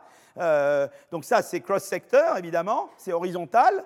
Euh, la deuxième chose, on veut de l'éducation, on veut de la formation, on veut euh, un système d'assurance chômage, on veut un certain nombre de choses, et ça, c'est pour tout le monde. On veut un Small Business Act pour aider les petites entreprises, surtout dans les moments difficiles, mais ça, on le fait sur tous les secteurs. On ne choisit plus. Donc on est passé d'un truc où on choisissait les entreprises un truc où on dit ne choisissez même pas les entreprises, même les secteurs ne les choisissez pas. Ne décidez pas qu'il faut privilégier le numérique, qu'il faut privilégier euh, le, tel secteur. Surtout ne faites rien. Et un petit peu la Commission européenne est allée dans cet extrême. Si vous voulez, quelque part, la Commission de la concurrence en Europe est allée dans l'extrême de dire surtout pas d'aide publique d'État. Surtout pas de secteur. Ne dites même pas que vous avez une préférence sectorielle. Quoi. Voyez? Donc on est passé d'un extrême à l'autre. Et moi, je suis un médian, je suis un centriste. Voilà, ça ne vous aidera pas à échapper. Je pense qu'il faut être au milieu. Pourquoi on ne peut pas aller dans l'extrême, euh, euh, dans l'autre extrême? Voilà. Donc il y avait effectivement des inconvénients justement dénoncés de la vision très colbertiste, mais je pense qu'il y a également des inconvénients à une vision trop horizontale qui dit jamais de secteur d'art d'abord et que l'État ne devrait pas du tout se mêler. D'abord, euh, euh, euh, il y a un aspect de, eh bien, dans certains secteurs, il y a des contraintes de crédit plus importantes que d'autres. C'est-à-dire, il y a certaines activités où c'est facile d'emprunter, où même les coûts fixes ne sont pas très importants, et il y a d'autres activités où il y a des gros coûts fixes et où c'est difficile d'emprunter sur le marché du crédit pour financer. Donc déjà ça, ça peut être une raison pour laquelle le gouvernement peut vouloir privilégier certaines activités, celles qui impliquent des coûts fixes plus importants et où la, difficulté de se financer est plus petite. Par exemple, il y a des secteurs dans lesquels on peut utiliser des machines comme, comme collatérales pour emprunter, mais il y en a d'autres où, au contraire, on a des idées seulement. Ben, les idées, c'est beaucoup plus difficile à utiliser comme collatéral que les machines. Voilà, donc euh, ça, ça peut être une raison pour laquelle on intervient dans certains secteurs et pas dans d'autres. Une autre raison dont je parlerai plus tard, c'est l'idée du changement technique que je peux vouloir diriger. Euh, par exemple, je sais que typiquement, les, industries polluantes innovent dans le polluant. Elles n'innovent pas dans le non polluant d'elles-mêmes. Et là, il peut y avoir un rôle du gouvernement pour rediriger le changement technique vers le non polluant. Et là, c'est un choix sectoriel un peu aussi. Vous voyez, c'est un, euh, choix d'aller dans une certaine direction. Donc ça, c'est aussi une, euh, ça, c'est aussi une idée importante, vous voyez, qui fait qu'on ne veut pas un truc purement horizontal. Et puis, euh, il y a l'idée qu'on peut améliorer la politique industrielle, parce que finalement, on dénonce la vieille politique industrielle, celle qui dit je choisis mon champion national. Mais tu peux tout à fait faire la politique industrielle autrement.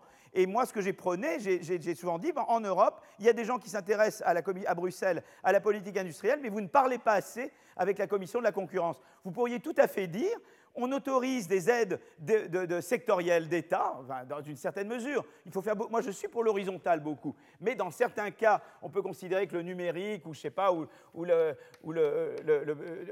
les, énergies non renouvelables, ou la santé, c'est important d'investir dans ces secteurs-là, et c'est important. Mais quand vous investissez dans un secteur, au lieu de dire, voilà, je prends une firme et je donne tout à cette firme-là, eh bien, ce que vous faites, c'est que vous dites, eh bien, je vais donner à tout le monde dans ce secteur et même aux entrants dans ce secteur. Vous voyez, je ne vais pas donner qu'aux gens en place, je vais donner également aux entrants potentiels dans ce secteur. Donc je vais donner d'une manière qui préserve la concurrence. Et donc moi, ce que j'ai dit, c'est qu'en fait, euh, euh, euh, on peut trouver une, une, manière de faire de la politique industrielle qui préserve la concurrence. Et si on la trouve, eh bien ça, c'est une bonne chose. On gagne sur tous les tableaux. On gagne sur le fait qu'il y a certains secteurs, effectivement, qu'il faut aider, mais on peut le faire d'une manière qui ne détruit pas la concurrence. Et donc j'ai essayé de pousser beaucoup, maintenant ça commence à venir en Europe, cette idée-là, euh, qu'on peut, peut réconcilier la politique industrielle et la politique de la concurrence. Avant, c'était l'idée, c'était le choix entre deux extrêmes. On disait, c'est où tu es euh, infant industry et colbertiste, hein, la manière plan-calcul, ou tu es pour rien du tout, quoi. Tu vois? Et moi je dis non, il y a une, euh, faisons beaucoup de, subventions horizontales, mais on peut choisir des secteurs, mais il faut euh, euh, préserver la concurrence au sein de ces secteurs. Voilà. Et si vous voulez, c'est ça que j'essaie de pousser. J'essaie de pousser pour repenser d'abord une nouvelle philosophie de la politique industrielle. En fait, idéalement à Bruxelles, la politique industrielle devrait être euh, faite au sein de la commission de la concurrence. Avec, ils devraient être ensemble. Ils ne se parlaient pas. Moi, j'ai été à Bruxelles, j'ai vu des gens politiques industriels, les gens de la concurrence, on ne les voit pas. Comment vous ne les voyez pas? Et pareil de l'autre côté, vous devez travailler ensemble. Vous devez faire ça ensemble. Voilà un petit peu ma philosophie sur ces choses-là.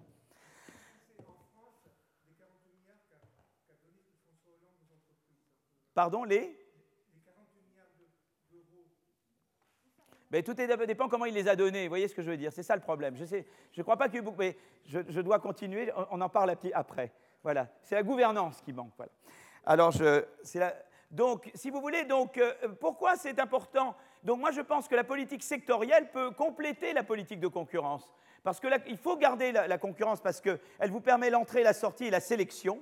On sélectionne les trucs moins bons. Ça, on a besoin de cet élément. Si on ne l'a pas, on n'a pas ce truc. Gardez en tête toujours la, relation entre âge et, taille des firmes. On veut une courbe très croissante. Et on sait que la sélection est une partie importante. Donc maintenant, vous savez ça. Il faut la concurrence pour ça. Donc, mais euh, euh, d'un autre côté, l'aide sectorielle, eh bien, euh, elle, peut aider des secteurs, elle peut même, on peut même dire, si on fait une sectorielle dans un certain secteur, ça, encourage plusieurs entreprises à venir dans ce secteur, ce qui crée de la concurrence. On peut créer de la concurrence avec une aide sectorielle intelligente. Donc, et l'aide sectorielle se justifie pour les raisons que j'ai données avant, et en plus, elle peut aider à créer de la concurrence. Donc, il peut y avoir une complémentarité entre politique sectorielle et politique de la concurrence. Donc, ça maintenant, vous pouvez dire, mais ça, c'est très gentil. Euh, euh, qu'est-ce qui vous permet de vous croire quoi, voilà. Alors donc ce que, je, ce que j'ai fait, c'est que j'ai regardé un petit peu l'Europe et la Chine. Alors l'Europe, j'ai des données, mais pas terribles, et en Chine, j'ai des bonnes données. Pourquoi en Europe, j'ai pas des bonnes données? Parce que comme la politique sectorielle était officiellement interdite par la, par la Commission de la concurrence, on ne peut pas dire qu'on en fait. Donc c'est du don't ask, don't tell. Vous savez, vous avez l'armée américaine? C'est ne demande pas, euh, bon, sur d'autres choses, hein, mais euh, euh, c'est la même chose, quoi. Les gens font de la politique industrielle, en fait, en Europe, sans le dire. Ils font semblant. En Allemagne, ils en font, mais ils appellent ça des politiques structurelles pour les régions, pour les régions allemandes. Mais ils n'appellent pas ça politique industrielle, mais en fait, ils font de la politique industrielle, voyez? Donc, donc là, je regarde d'abord l'Europe. Donc je regarde deux variables, c'est la, part dans les exports, donc ça c'est un indice de performance, c'est la part de l'industrie ou la part du pays dans les exports, et l'autre c'est l'innovation, les brevets, d'accord? Et je regarde ça en fonction, donc, une des variables que je regarde c'est le market share, la, part dans les exports, d'accord? Et euh, l'autre c'est les brevets. Euh, euh, et donc ça, je regarde ça au sein des 15 pays européens, des 15 member states, voilà et entre 92 et 2008. Et, euh, euh, et, je regarde comment le market share et les brevets dépendent de state aid. Donc c'est l'aide au secteur, d'accord? Donc c'est l'aide totale d'un pays à une industrie en millions d'euros, d'accord? Et, euh, et, alors, et, donc, et je vais regarder comment l'effet, comment l'efficacité de l'aide, de la state aid, c'est-à-dire la mesure dans laquelle ça aide à augmenter le potentiel d'exportation ou le potentiel d'innovation d'un secteur, est-ce que ça dépend d'aspects financiers? Je vous ai dit tout à l'heure qu'une des justifications à la politique industrielle, c'est d'avoir des contraintes de crédit, mais aussi il y a ce que j'appelle la gouvernance, c'est-à-dire est-ce que ça doit être centralisé ou décentralisé? Et moi, ce que j'ai indiqué, c'était plutôt qu'il fallait que ce soit décentralisé. Il ne fallait pas que tout vienne d'en haut et dis je choisis, il fallait que ce soit davantage décentralisé.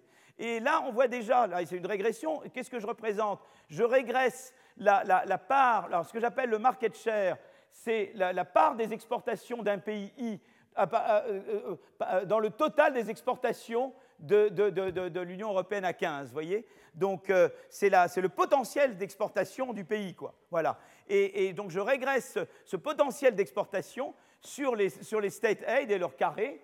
D'accord Donc ça veut dire qu'il y a un effet croissant du state aid, mais avec, qui a des rendements décroissants. Si je, mets, si je dessine state aid et que je mets hein, le log du state aid voilà, enfin, pour faire du log, je mets le log du state aid, et là je mets euh, le, potentiel d'exportation, eh bien, ça fait comme ça, quoi. Voilà. Mais ce qui est intéressant, c'est que ça marche d'autant mieux si c'est plus décentralisé. Donc ça, c'est intéressant. C'est-à-dire que si je fais une state aid plus décentralisée, c'est-à-dire plus déconcentrée, eh bien, euh, euh, et je mesure décentralisation voilà, c'est-à-dire que c'est savoir si est-ce que les subventions viennent du local et du régional euh, par rapport au total central, régional et local. Et quand les subventions, en fait, viennent davantage, pas uniquement de l'État central, mais de l'État central et des régions, comme c'est en Allemagne le cas, eh bien, ça marche mieux. Donc c'est intéressant pour la politique régionale également. C'est-à-dire que l'idée de state aid, c'est pas mauvais, spécialement quand c'est décentralisé. Voilà, ça c'est une chose intéressante. Donc c'est la gouvernance. Vous voyez, on arrive à l'idée, c'est pas oui ou non politique industrielle, c'est quelle gouvernance vous donnez à la politique industrielle. Déjà l'idée qu'elle est plus décentralisée, ça a l'air de bien marcher. Voilà. Deuxième chose, je regarde private, ce que j'appelle private, c'est le, le, crédit, c'est le ratio du, c'est le, ce, que, ce, qui mesure private, c'est, le, le, private credit by deposit euh, to GDP, c'est-à-dire le ratio du, du, total du crédit privé sur le PIB. Voilà, c'est une mesure de développement financier et on voit qu'il eh bien, euh, euh, euh, il y a une interaction positive entre state aid et voilà, que en fait, plus c'est négatif, c'est-à-dire que plus je suis financièrement développé, moins j'ai besoin du state aid. Si vous êtes un pays, vous avez des marchés de crédit parfaits, tout le monde peut emprunter jusqu'à la valeur nette présente des profits. Et donc à ce moment-là, il n'y a pas besoin de state aid. Vous avez besoin de state aid parce que vous avez des entreprises qui ont des contraintes de crédit. Si vous étiez dans un monde sans contrainte de crédit, il n'y aurait pas besoin de state aid. Chacun emprunterait jusqu'à la valeur nette présente de ses profits. Mais c'est parce qu'il y a des contraintes de, crédit que se justifie euh, le, state aid. Voyez? D'accord? Et, euh, euh, là, c'est les, réglementations. PMR, c'est des réglementations.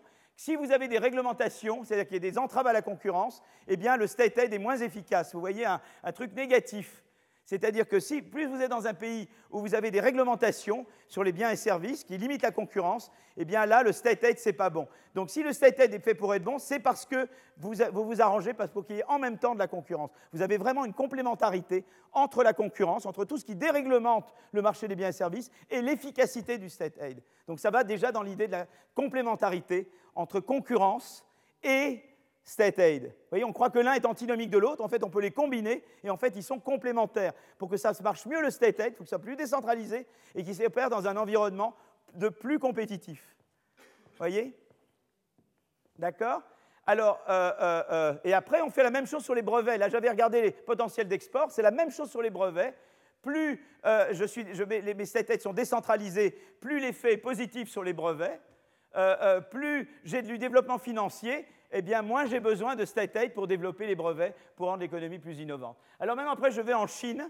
Je, sais que vous êtes là un peu fatigué. Et on a fait la même chose en Chine.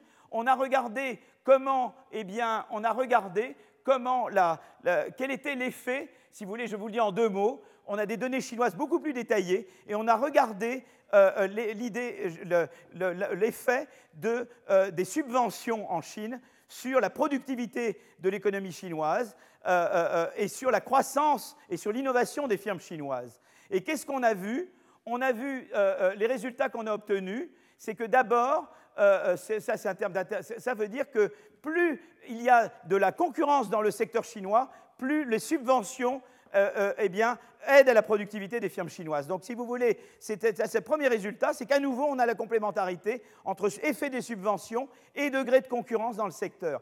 Mais l'autre chose qui est très intéressante, c'est le résultat suivant. On a regardé dans deux types d'industries, des industries très concentrées, et, on a regardé, si vous voulez, je veux dire, des, deux manières de donner des subventions. C'est d'abord, on a vu l'effet avec la concurrence, mais l'autre, c'est la chose suivante. Je peux donner les subventions à une seule firme ou à beaucoup de gens. Et ce qu'on a montré en Chine, c'est que les subventions marchent bien quand vous les distribuez entre beaucoup de gens. Parce que si vous donnez tout à quelqu'un, à une seule, vous réduisez la concurrence. Si vous donnez à beaucoup, vous maintenez ou vous augmentez la concurrence. Et là, ça marche. Donc il faut que les subventions soient décentralisées. Évidemment, si elles sont décentralisées, il y a beaucoup plus de chances qu'elles être tous au même. D'accord? Il faut qu'elles soient décentralisées, il faut qu'elles aillent à des secteurs plus compétitifs, et il faut qu'elles soient données d'une manière qui ne réduit pas la concurrence, mais qui augmente la concurrence. Et alors là, ça marche bien. Et en fait, moi, ma politique avec la, Commission européenne, c'est de dire, a priori, vous dites à la Commission, pas d'aide sectorielle d'État. Si vous imposez ça, les gens en font en se cachant. D'accord? Donc ça, c'est pas bon. Donc reconnaissez que ça existe. Mais vous dites, au lieu de faire une approche légalistique ex ante, je vais faire une approche empirique ex post. C'est-à-dire, je dis, OK, la France, vous donnez des aides à tel et tel secteur. Moi, j'ai des moyens de regarder la concurrence chez vous. Si je vois que vous avez réduit votre degré de concurrence, là, vous êtes sanctionné. Mais si vous avez donné du state aid sans réduire le degré de concurrence, ça marche pour moi. Et donc, je, proposais beaucoup de, que la Commission passe d'une approche, disons, a priori légalistique, si vous voulez, à une approche empirique a posteriori. Et ça, je pense, c'est un énorme progrès. Et je pense qu'ils vont s'orienter dans cette direction. Et, Juncker parle comme ça maintenant. Il dit, moi, je ne suis plus contre state aid si on préserve l'entrée, etc. Ça devient de plus en plus la doctrine européenne. Et je pense que là-dedans, avec toute, toute modestie, j'ai joint mon petit, grain de sable. Voilà, et j'essaie de pousser cette idée-là. Donc vous voyez, on est passé de l'idée, tout pour la politique venant de haut en bas, le colbertisme, l'unfunded industry, à un excès complètement inverse qui était la période Reagan-Thatcher avec Anne Kruger. Et puis après, on revient. Mais en fait, les, pays continuent à faire de la politique industrielle et les, Chinois et tout ça caché. Et maintenant, on vient à une idée de juste milieu qui est de dire OK, on veut beaucoup de ciblage horizontal, mais dans certains cas, il y a des secteurs porteurs parce qu'en en, eux-mêmes, ils sont importants. La santé, c'est important en soi. Les énergies renouvelables, c'est important en soi. Donc il y a des raisons indépendantes pour lesquelles il y a des secteurs vous voulez. Mais si vous le faites, vous le faites d'une manière qui préserve la concurrence. Et, euh, euh, et, et un certain nombre d'autres critères. Voilà. Et donc là, on revient à l'idée qu'il faut changer la gouvernance de la politique industrielle. Et qu'il y a aussi des mécanismes d'exit. Par exemple, très souvent, un des problèmes avec la politique industrielle, c'est qu'on commence à donner de l'argent et on s'arrête jamais. Vous savez, c'est terrible avec l'État. Il commence à donner et, après, ça ne s'arrête plus jamais. Il faut qu'il y ait des mécanismes pour qu'il puisse s'arrêter. quoi. Et, là, il faut trouver des mécanismes d'exit. De dire, voilà, la puissance pour 5 ans et, le renouvellement n'est absolument pas automatique. Ou bien de faire une, manière qui marche bien, c'est faire partenaire avec privé. Je donne 50%, le privé donne 50%. Si le privé s'en va, moi je m'en vais aussi. Ça, c'est un autre mécanisme d'exit. Mais on est du coup, on n'est plus dans le oui ou non à la politique industrielle, on est dans le comment la politique industrielle. Et comment dans une économie d'innovation en particulier où la concurrence est tellement importante. Vous voyez comment le débat euh, est amené à changer, comment j'utilise l'empirique et pour mener un débat et comment j'ai le. Voilà. Alors, comme là, déjà, vous êtes d'une patience il est déjà 15h16 et j'ai encore deux trucs à vous, auxquels je veux parler avec vous. Et donc, si on peut reprendre en cinq minutes, ça serait formidable. Voilà. Merci. Pas terminé, hein, vous revenez là, vous revenez. Voilà.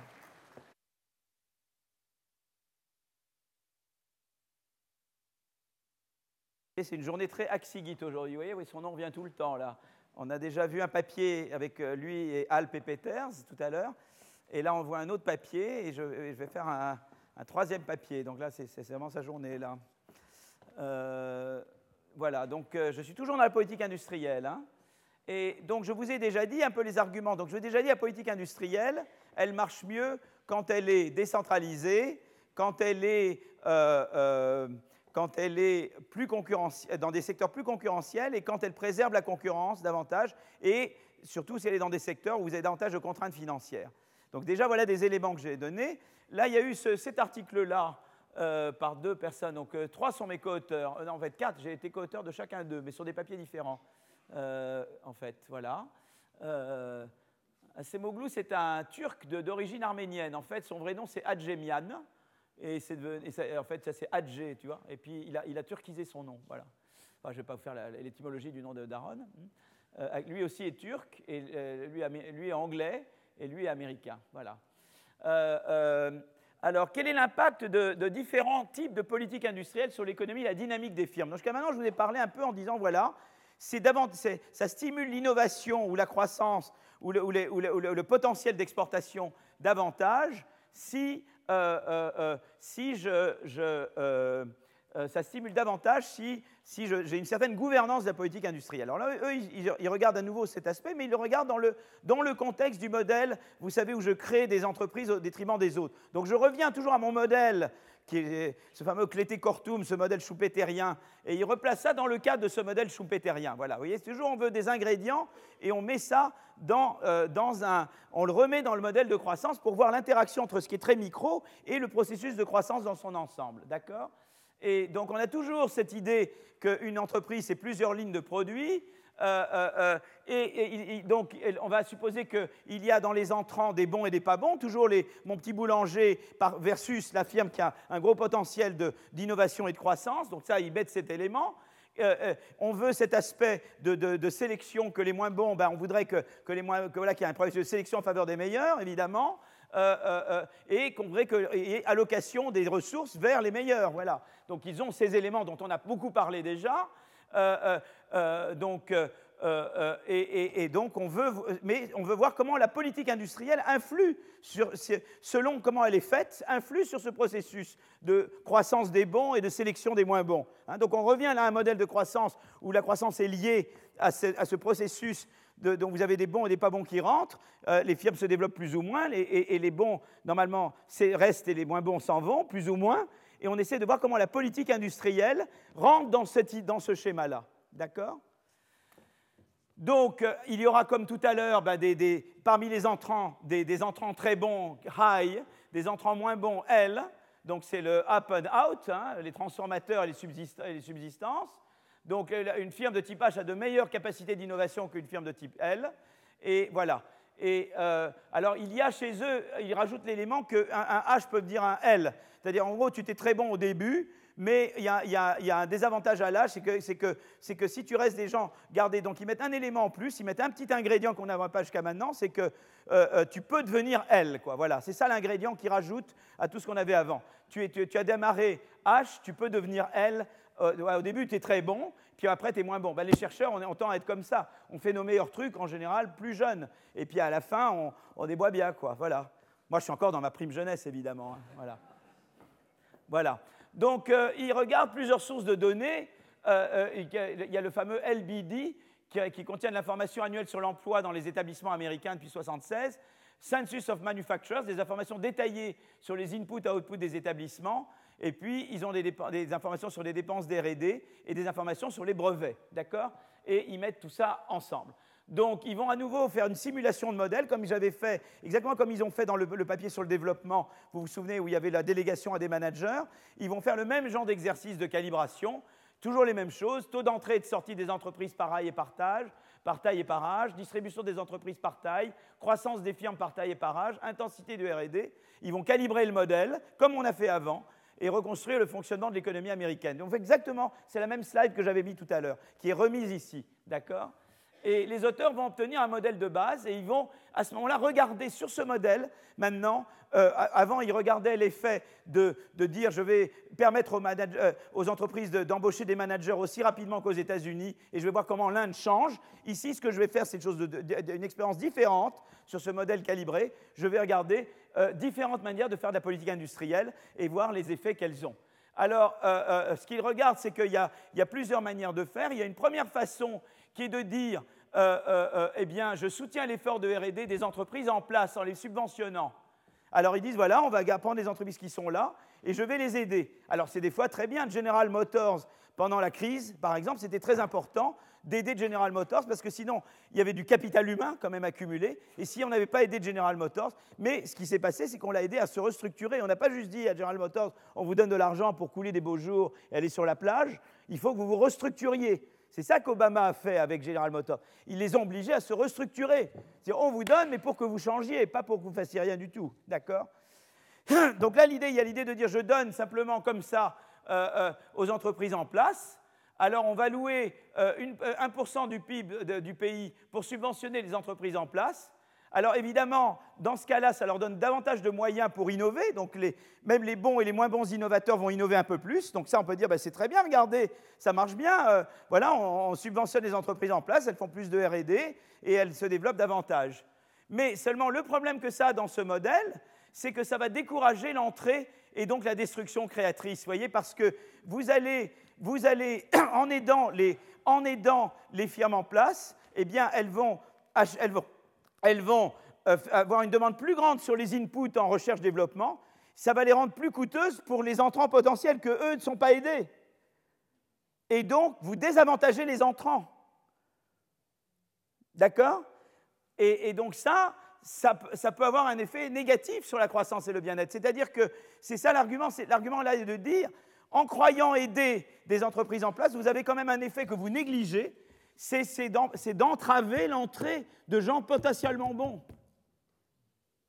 Ça, c'est un effet que vous ne regardez pas, d'accord? Ça ne veut pas dire qu'il ne faut pas le faire, mais il faut, vous n'en avez pas conscience, que vous avez cette externalité négative sur les entrants potentiels, parce que vous ne les connaissez pas.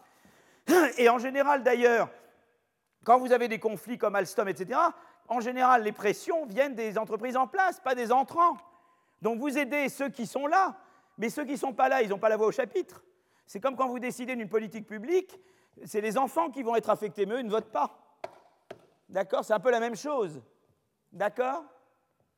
Donc une politique simplement de soutenir les gens en place, c'est pas bien, et c'est d'autant pas bien que peut-être qu'il y en a qui ont été très bons avant, mais qu'avec l'âge, ils sont moins bons. Quoi. Vous voyez? Alors là, a fortiori, c'est peut-être pas une idée géniale de juste faire ça.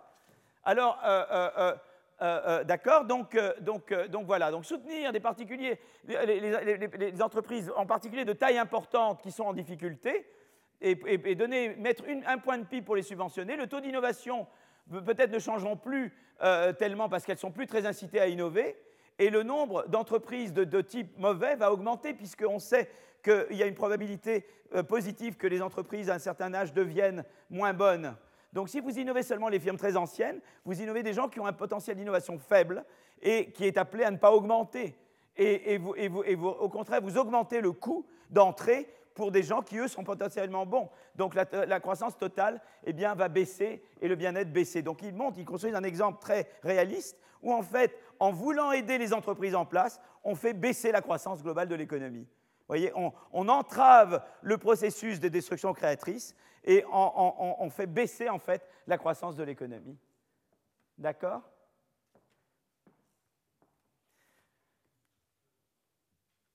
Donc maintenant, on pourrait faire une autre politique. On pourrait dire, on va soutenir les entreprises qui rentrent sur le marché.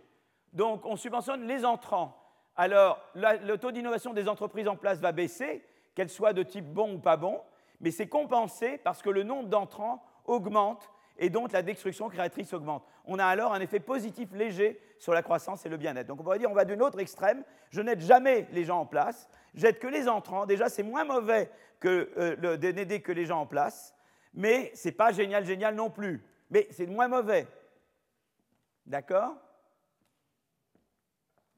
Et alors finalement, euh, euh, on va regarder maintenant eh une politique un peu plus maligne on va faire la chose suivante. On va faire une combinaison optimale des trois politiques. Les politiques se financent entre elles. En fait, ce qu'on va faire, c'est qu'on va combiner, plusieurs politiques. Alors qu'est-ce qu'on va faire? Regardons la chose suivante. On subventionne la RD des entreprises en place.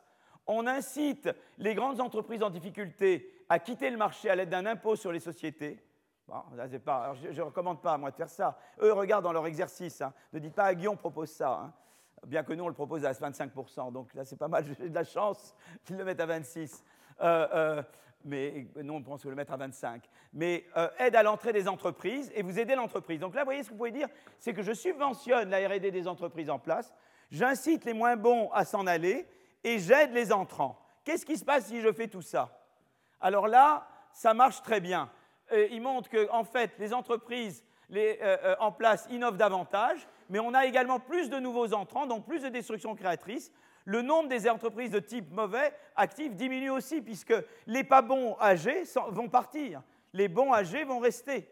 Et, donc, vous avez une politique plus intelligente. Et donc, finalement, comme vous avez réussi à ne pas entraver l'entrée et en même temps à garder les meilleurs parmi ceux qui restent, en subventionnant le départ des autres, eh bien, vous arrivez à un taux de croissance, à un effet sur la croissance qui, alors là, est vraiment substantiel. Bon, c'est juste un exercice, si vous voulez, mais c'est un exercice à nouveau qui vous montre que euh, l'idée du tout n'est pas de dire l'État ne doit pas intervenir.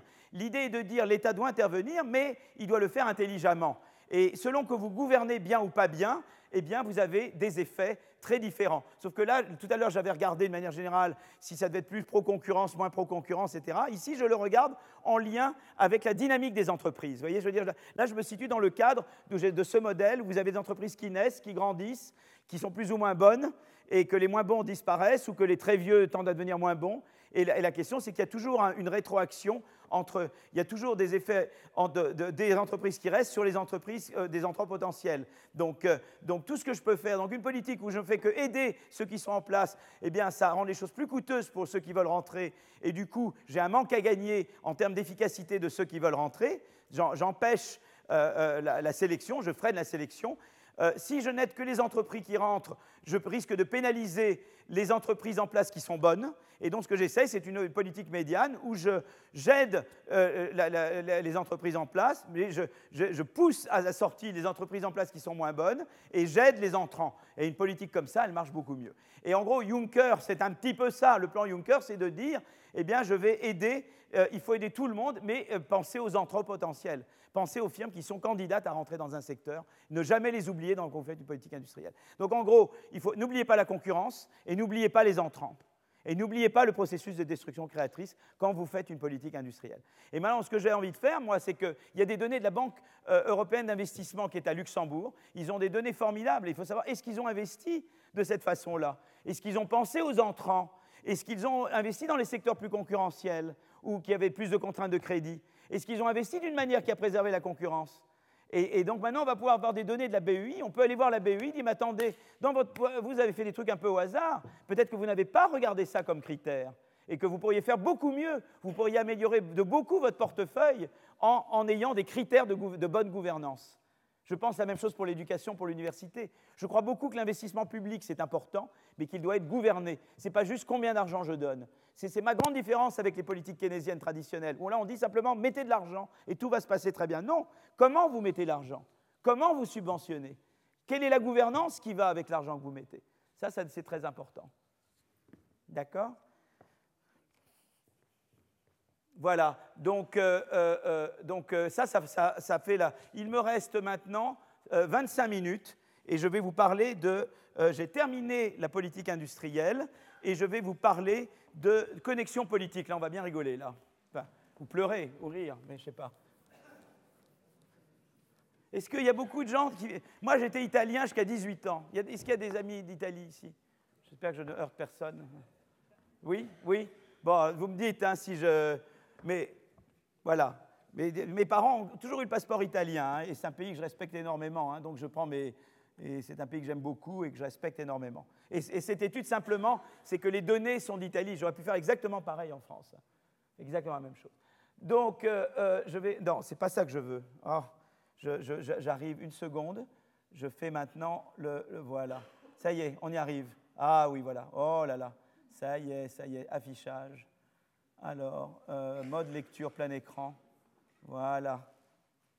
Alors, c'est là, c'est à nouveau notre ami Axigit avec, avec euh, Salomé Baslandze. Donc, Salomé, comme son nom l'indique, elle est géorgienne, Baslandze, et Francesca Lotti, qui est italienne, de Banque of Italy. Et ils ont des super données. Donc là, qu'est-ce que je représente? C'est le Parlement italien. Et là, euh, c'est des, des, grandes, des, grandes, firmes italiennes. D'accord? Et le lien entre les deux. Voyez? Hop, hop, hop, hop, peux continuer indéfiniment. Hein. voilà. Et, là, et alors la, question, c'est comment les connexions politiques vont affecter la, dynamique des firmes et donc la croissance dans l'économie. Donc je reviens à, ma dynamique d'entreprise, mais maintenant je mets les connexions politiques. Voyez Et là, on va, on va bien s'amuser. Hein. voilà. Alors on y va. Alors il va y avoir peut-être des gains statiques et, en fait il y aura des gains statiques aux connexions et des pertes dynamiques. Pourquoi des gains statiques Parce qu'il y a de la bureaucratie dans les, pays. Il y en a partout, il y en a en Italie, il y en a chez nous. Hein. Justement, avec cette commission sur l'action publique, comité d'action publique, on est censé, euh, euh, justement, c'est sympathique, puisque dans ce comité d'action publique français, on est censé euh, réformer l'État. Et en fait, l'ex-ministre, Premier ministre italien, Enrico Letta, est, membre. Il dit Letta, c'est moi. Voilà. C'est la blague qui fait. Bon, eh bien. Donc voilà. Donc, elle est pas mal. Hein. Bon, alors, alors donc, qu'est-ce qu'ils vont faire? Toujours mes amis Axigit ont toujours le même modèle de dynamique, mais ils vont mettre des connexions politiques. Voilà. Et à nouveau, on va regarder les conséquences. Vous voyez, c'est toujours la même idée, mais on rend toujours ça dans le même modèle que je vous ai fait voir 10 fois, 20 fois, 30 fois. Donc maintenant, je pense que vous l'avez comme ça, ce modèle euh, euh, de, dynamique des firmes où je rentre avec un produit, je peux innover sur Simon, j'en ai deux. Euh, peut-être que Simon innove sur moi, je deviens, je me rétrécis. les bons restent, les, les, moins bons, ne reste pas, selon plus ou moins, etc. Et donc là, ils ont des données formidables, ils ont des données de firmes et ils ont des données sur les politiciens et ils savent si les politiciens étaient employés dans la boîte ou s'ils ont des parts dans la boîte, etc. Et des politiciens de, petit rang ou de haut rang. Donc ça, c'est très intéressant. Donc, euh, en gros, l'idée est la suivante, si vous voulez. Je, vous dis, quand je dis modèle, il n'y a pas une seule équation, évidemment. Donc, l'idée, c'est que vous avez, eh bien, pourquoi c'est peut être utile les connexions politiques? Parce que vous avez de la bureaucratie et des réglementations.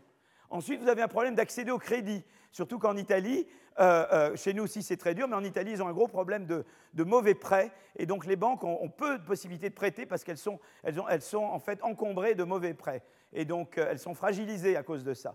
Donc c'est un problème d'autant plus grand là-bas. Et puis vous avez aussi, eh bien, vous avez des contrats publics.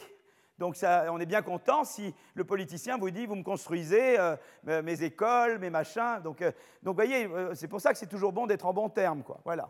Donc ça, ce n'est pas, pas, un scoop, d'accord? Et donc, ils vont faire un modèle exactement comme avant, où les firmes arrivent, se développent, grandissent, etc.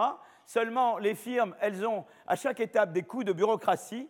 Et, euh, euh, évidemment, le but des connexions politiques, c'est de, si vous voulez, c'est d'amoindrir ces coûts bureaucratiques, c'est de les amortir, vous voyez, de dire voilà, moi j'ai des coûts élevés, mais on, euh, s'entend, quoi, d'accord? Mais voilà. Et, donc, qu'est-ce qui se passe dans ce cadre-là? Alors, d'un point de vue statique, alors ce qui va se passer, c'est que si les firmes sont grosses, eh bien, eh bien, ça, elles plus on grandit, plus on a des coûts bureaucratiques. Donc quand on est assez gros, on a intérêt à s'entendre. Mettons qu'il y a un coût fixe d'établir une connexion euh, avec des politiques. voyez? Bon, Quand on est tout petit, on n'a pas vraiment besoin. Mais c'est quand on devient gros qu'on a vraiment besoin. Et là, ça vaut le coup, on amortit ce coût. voyez Quand on est petit, c'est pas grave, on n'a pas vraiment besoin de connexion politique. Mais quand on est déjà très gros, là, on a besoin de connexion politique. Et, on peut s'offrir, on peut se les payer. Quoi, voyez D'accord? Ça va, ça, c'est clair, d'accord? Maintenant, le problème, c'est que, euh, donc, à court terme, c'est plutôt une bonne chose. On dirait, ben, finalement, les connexions politiques, euh, comme on dit en italien, c'est arrangiamo, hein, on s'arrange, quoi. Donc, euh, voilà, et, ça, aide finalement. Bon, ben, il y a de la bureaucratie, ben, la connexion politique, ça aide à, réduire les, retards, quoi. Et donc, c'est plutôt pas mal à court terme. Mais le problème à long terme, c'est que repenser toujours en termes de, des entrants et des firmes en place, c'est, si vous voulez, ce qui va se passer, c'est que, euh, euh, euh, eh bien, si vous voulez, les entrants, pour eux, c'est, ça va être plus difficile de faire partir une, firme en place qui est bien connectée. Quoi. Parce qu'une firme en place qui est bien connectée, elle va pouvoir rester plus longtemps, et donc le procédure de sélection va pas être moins bon. Parce qu'il y a des bonnes et des mauvaises raisons pour établir des connexions. L'une, c'est qu'on a des coûts bureaucratiques, il faut bien les résoudre. Mais l'autre, c'est que ça vous permet aussi de rester, même quand vous n'êtes pas si bon que ça. Quoi. Et ça, c'est le, le, côté mauvais. Quoi. Le bon côté, c'est que bah, ça met de l'huile dans les rouages. Mais le mauvais, c'est que ça fait que des gens qui auraient normalement dû ne pas rester à cause du processus de sélection vont finalement rester. Quoi. D'accord? Et c'est ça qu'eux regardent. D'accord? Donc, euh, euh, euh, donc il y a un gain statique mais il y a une perte dynamique, si vous voulez, en termes eh d'entrée découragée et de réallocation et de sélection qui opèrent moins bien. D'accord? Donc ils ont des données de firmes, des données de brevets, des données individuelles, donc je vous ai dit un peu tous les types de brevets qu'ils ont, et, ils définissent la notion de connexion. Donc ils ont une demi, c'est une variable qui a la valeur 1 s'il y a connexion et la valeur 0 s'il n'y a pas de connexion. Connexion, c'est simplement si la firme emploie un, politicien local à un certain moment, eh bien cette variable, elle s'allume, elle dit 1, sinon elle vaut 0. D'accord? Il y a une autre variable qui est High Rank Connection. C'est une variable qui vaut 1 si la firme emploie au moins un euh, euh, euh, mayor président, vice-mayor, vice-président, donc quelqu'un d'important, d'accord? Un maire, quoi, niveau maire. Et majority party, c'est une, variable qui égale 1 si tu emploies quelqu'un du parti majoritaire au Parlement, d'accord? Donc voilà, et il regarde l'effet de comment ça, ça interagit avec la dynamique des entreprises et donc avec le processus de croissance. Et donc déjà, on voit des choses très amusantes. Ici, par exemple, on regarde la, part des firmes qui ont des connexions simplement, qui emploient des gens à un niveau donné, notamment au niveau local. Et voilà, et comment ça varie. Donc ça, ça augmente, ça baisse. Mais enfin, c'est quand même autour de, vous voyez, ça reste autour de, de, de 44% des, alors là, c'est 44% des firmes de plus de 100 employés. D'accord? Donc ce qui est très intéressant, c'est qu'à peu près 4% de toutes les entreprises italiennes, mais 44%, des grosses boîtes, enfin des boîtes qui ont au moins 100 employés, eh bien, ont des connexions politiques. C'est énorme. Et ça représente à peu près 32% de l'emploi. Donc 32% euh, des gens sont employés dans des boîtes avec des connexions. Donc c'est quand même important. Hein et là, c'est, vous regardez le poids, comment au cours du temps, le poids des firmes qui, ont qui mettent des, des, maires et des gens importants euh, a augmenté. Surtout après 95, c'est devenu très important là. Alors je ne sais pas si ça c'est les années, euh, c'est pas les années Berlusconi, je ne sais pas trop. Je ne sais pas. Je ne veux rien dire. J'ai l'impression quand même. Hein. Ça, y ressemble. Hein. Bon, nos, nos euh, voilà. Alors maintenant, vous pouvez regarder les industries connectées pharmacie, ligne aérienne, l'eau, euh, les, utilities, c'est-à-dire les services publics, les, infrastructures publiques, télécommunications, administration publique, ça c'est très connecté. Par contre, moins connecté, les services, euh, les services à la personne, les trucs sanitaires, euh, les, services de réparation. Mais ça, c'est typiquement des choses où il y a des gros coûts fixes. Là, il y a des moins de coûts fixes, où les coûts bureaucratiques sont plus importants là que là, quoi, typiquement. Donc, et les grosses boîtes sont surtout là plutôt que là. Quoi. Donc, c'est intéressant de voir où, où ça se passe, d'accord? Alors, je vais vous montrer quelques, quelques figures, d'accord? Et après, euh, voilà. Alors ça, c'est intéressant parce qu'il euh, représente, si vous voulez, il y a euh, des gens qui travaillent dans l'entreprise et qui ensuite deviennent politiciens. C'est-à-dire qu'il y a des gens qui restent dans l'entreprise et ils peuvent cumuler, vous voyez Et après, ils sont élus. Et, donc ça, c'est intéressant parce que, eh, bien, eh bien, vous voyez que c'est bon pour les salaires, quoi. Vous voyez, tout d'un coup, par rapport au salaire des autres dans l'entreprise, eh bien, tu es élu, ton salaire augmente. C'est sympa quand même, non? Mm. Voyez, c'est une bonne politique de promotion finalement. Hein. Voilà, tu es élu, ben hop, je augmente ton salaire. Ah, c'est sympathique. Donc euh, voilà. Ça, c'est la première. Voilà, c'est une chose intéressante. Alors, on va regarder des faits intéressants, ce qu'on appelle des faits stylisés. Donc, d'abord, on va regarder le fait d'être euh, grosse boîte sur un marché ou pas grosse boîte sur un marché, et on va vous montrer que ça, que c'est positivement corrélé avec euh, une connexion politique. Donc on va montrer qu'effectivement, c'est les plus grosses boîtes qui tendent à être connectées, mais que ça va vous montrer aussi que, ces boîtes, elles innovent moins. C'est intéressant. C'est-à-dire que le fait d'avoir une connexion politique, c'est connecté au fait que vous êtes gros, mais que vous innovez pas tellement. ça, c'est intéressant. Euh, deuxièmement, on va montrer que les firmes connectées, elles ont moins de chances de quitter le marché. Donc, je vous ai dit tout à l'heure, vous, vous, entravez le processus de sélection en ayant des connexions politiques.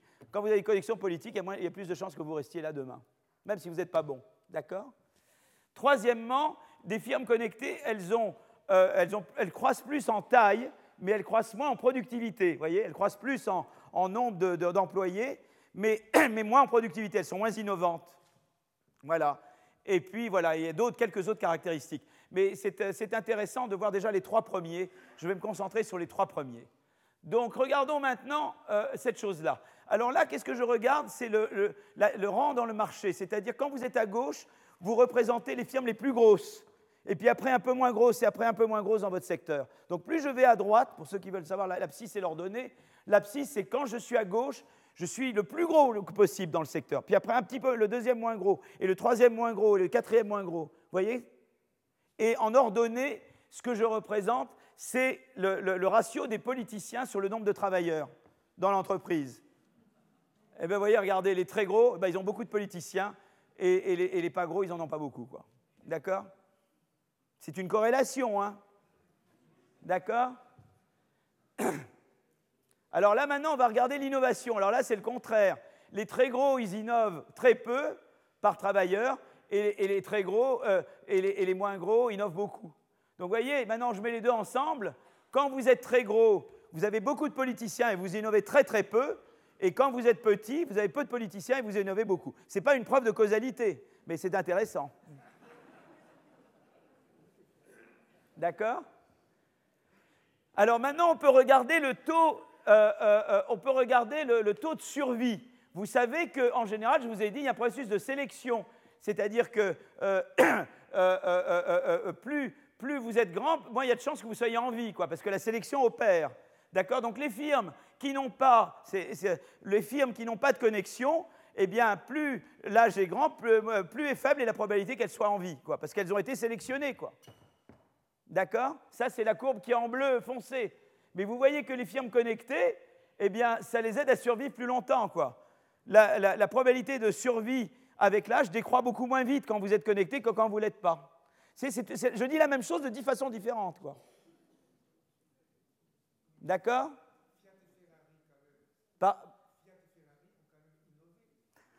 Ah non, mais je ne dis pas que tous ceux qui survivent n'ont pas innové. je, parle. Il y a des très bons mais il y a aussi des, pas très bons qui ont survécu. Voilà, c'est ça qu'on veut dire. C'est statistique, ça. Hein, c'est pas... Et puis vous avez des gens qui continuent d'innover, évidemment. Alors ça, c'est une régression. Euh, là, je, représente le taux de sortie. Eh bien, le taux de sortie, il baisse avec le degré de connexion, et il baisse d'autant plus si vous avez des hautes des connexions importantes. si je suis connecté avec des, avec des maires, avec des, des vice-présidents, etc., plus mon taux de connexion est élevé, plus mon taux de sortie est faible. Vous voyez? Voilà. Ça, c'est le fait numéro 2.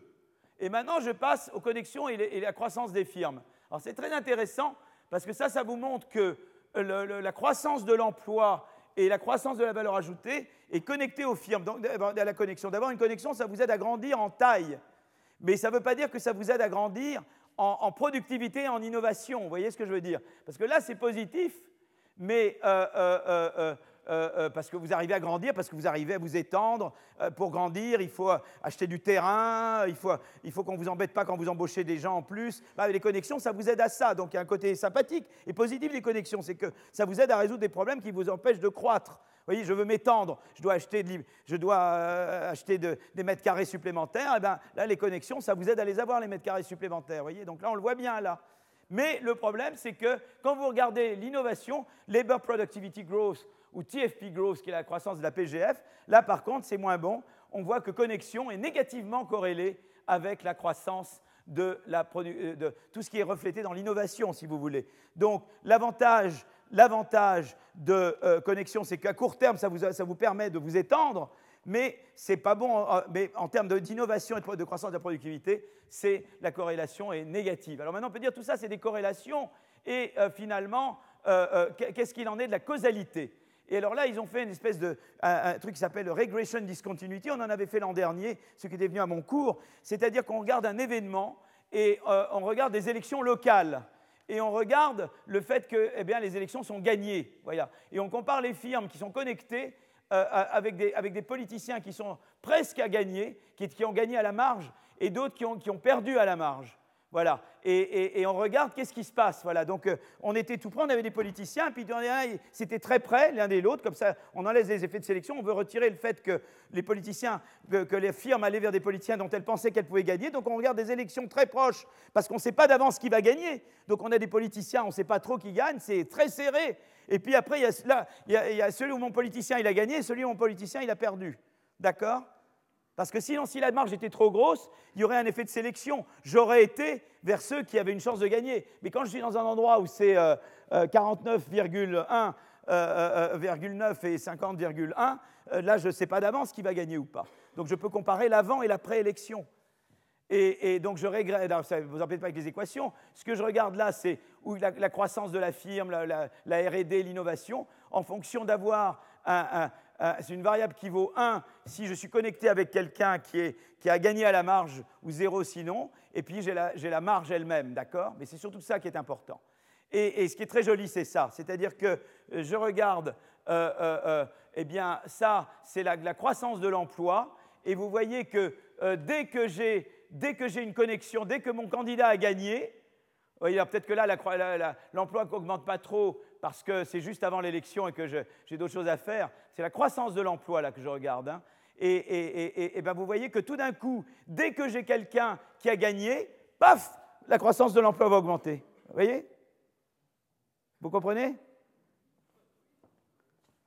C'est sympa, non? Et là, et là, c'est euh, euh, et là, c'est le et vous voyez que, voilà, donc ça, c'est, on voit donc tout ça, donc ça, c'est le...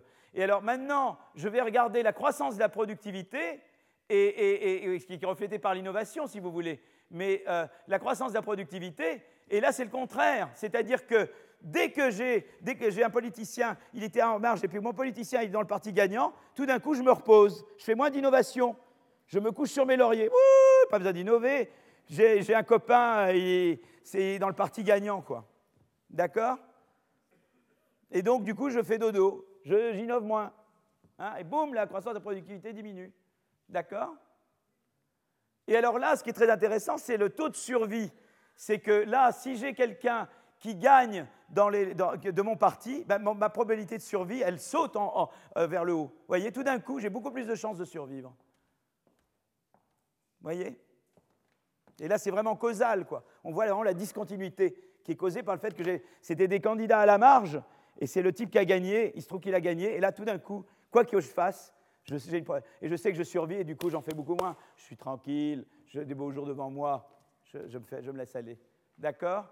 Et, voilà, donc, euh, donc, euh, donc voilà, et on voit tout ça. Donc on voit bien employment growth, c'est très positivement corrélé. Enfin, là, c'est vraiment, ça dépend du winning dummy, euh, mais par contre, la productivité du travail, elle, elle est négativement corrélée. Voilà. Et alors là, j'ai d'autres choses amusantes. Par exemple, je peux regarder des, euh, euh, fait numéro 4, connexion et industrie dynamics. Là, on voit, ça c'est la, part des firmes connectées et les taux d'entrée. Et on voit que, euh, ça c'est par secteur, et, on voit que les secteurs qui ont beaucoup de connexions, eh bien, ont beaucoup moins d'entrées. Vous voyez, l'entrée, il y a beaucoup moins d'entrées dans les secteurs très connectés. Vous voyez, donc la connexion empêche l'entrée. Évidemment, ça laisse les autres survivre. C'est toujours pareil. Quand je laisse les gens survivre, j'empêche l'entrée. D'accord Alors ici, ça montre que, euh, euh, euh, eh bien, là où il y a beaucoup de firmes connectées, vous voyez là, là, qu'est-ce qui se passe C'est que, le, alors là, qu'est-ce que j'ai Oui, là où j'ai beaucoup de firmes connectées, euh, j'ai beaucoup de connectés entrants, donc ça c'est très intéressant. Et là où j'ai peu de firmes connectées, j'ai peu de connectés entrants. Vous voyez, ça c'est amusant. C'est-à-dire que là où c'est connecté aussi, les entrants sont connectés. ça c'est intéressant aussi, c'est une chose intéressante. Euh, euh, et là, ce que je montre, c'est que, eh bien, là, là, où j'ai beaucoup de... donc ça, c'est les, dans les endroits Alors là, ce qui est intéressant, c'est pourquoi la croissance de l'emploi est plus forte là où j'ai euh, peu de firmes connectées. Je pensais que ça aidait la croissance de l'emploi. Donc là, j'ai un petit, là, j'ai un truc que je ne, je ne sais pas. en tout cas, ça, je crois que c'est très intéressant. C'est-à-dire que l'entrée est vraiment, euh, l'entrée est vraiment entravée si j'ai euh, les, les, connexions. Donc, si vous voulez, on a, on a vraiment l'idée que les, les, si vous voulez, là où les firmes sont très grosses, ont des politiques, beaucoup de, connexions politiques, moins d'innovation, ça c'est mauvais pour l'innovation. Les firmes connectées ont moins de chances de sortir et on voit que les, firmes connectées ont plus de, croissance de l'emploi et des, ventes, mais moins de, croissance de la productivité. On l'a montré par des corrélations et on l'a montré de manière causale avec cette euh, discontinuity regression. Voilà, et un petit peu. Euh, donc c'est intéressant parce que ça montre l'effet des connexions. Euh, donc en fait, eh bien, il y, a à la fois un aspect statique on vous aide à court terme à résoudre des problèmes, mais ça a des effets négatifs parce que ça, euh, euh, si vous voulez, ça pervertit la, dynamique des entreprises et le processus de sélection dans l'économie. Et donc, ça inhibe la croissance à long terme et l'innovation à long terme parce que ça pervertit le processus de, euh, sélection dans, l'économie. Donc voilà, c'est intéressant. Ça montre, ça montre voilà, qu'est-ce que c'est que voilà, les connexions politiques. elles vous aident à résoudre des problèmes à court terme, mais elles peuvent avoir des effets très négatifs euh, à long terme quand on regarde le processus de sélection. Voilà. Je crois que je vais. Voilà, eh ben, il est juste 57 et donc je vous remercie. Retrouvez tous les contenus du Collège de France sur www.colège-2-france.fr.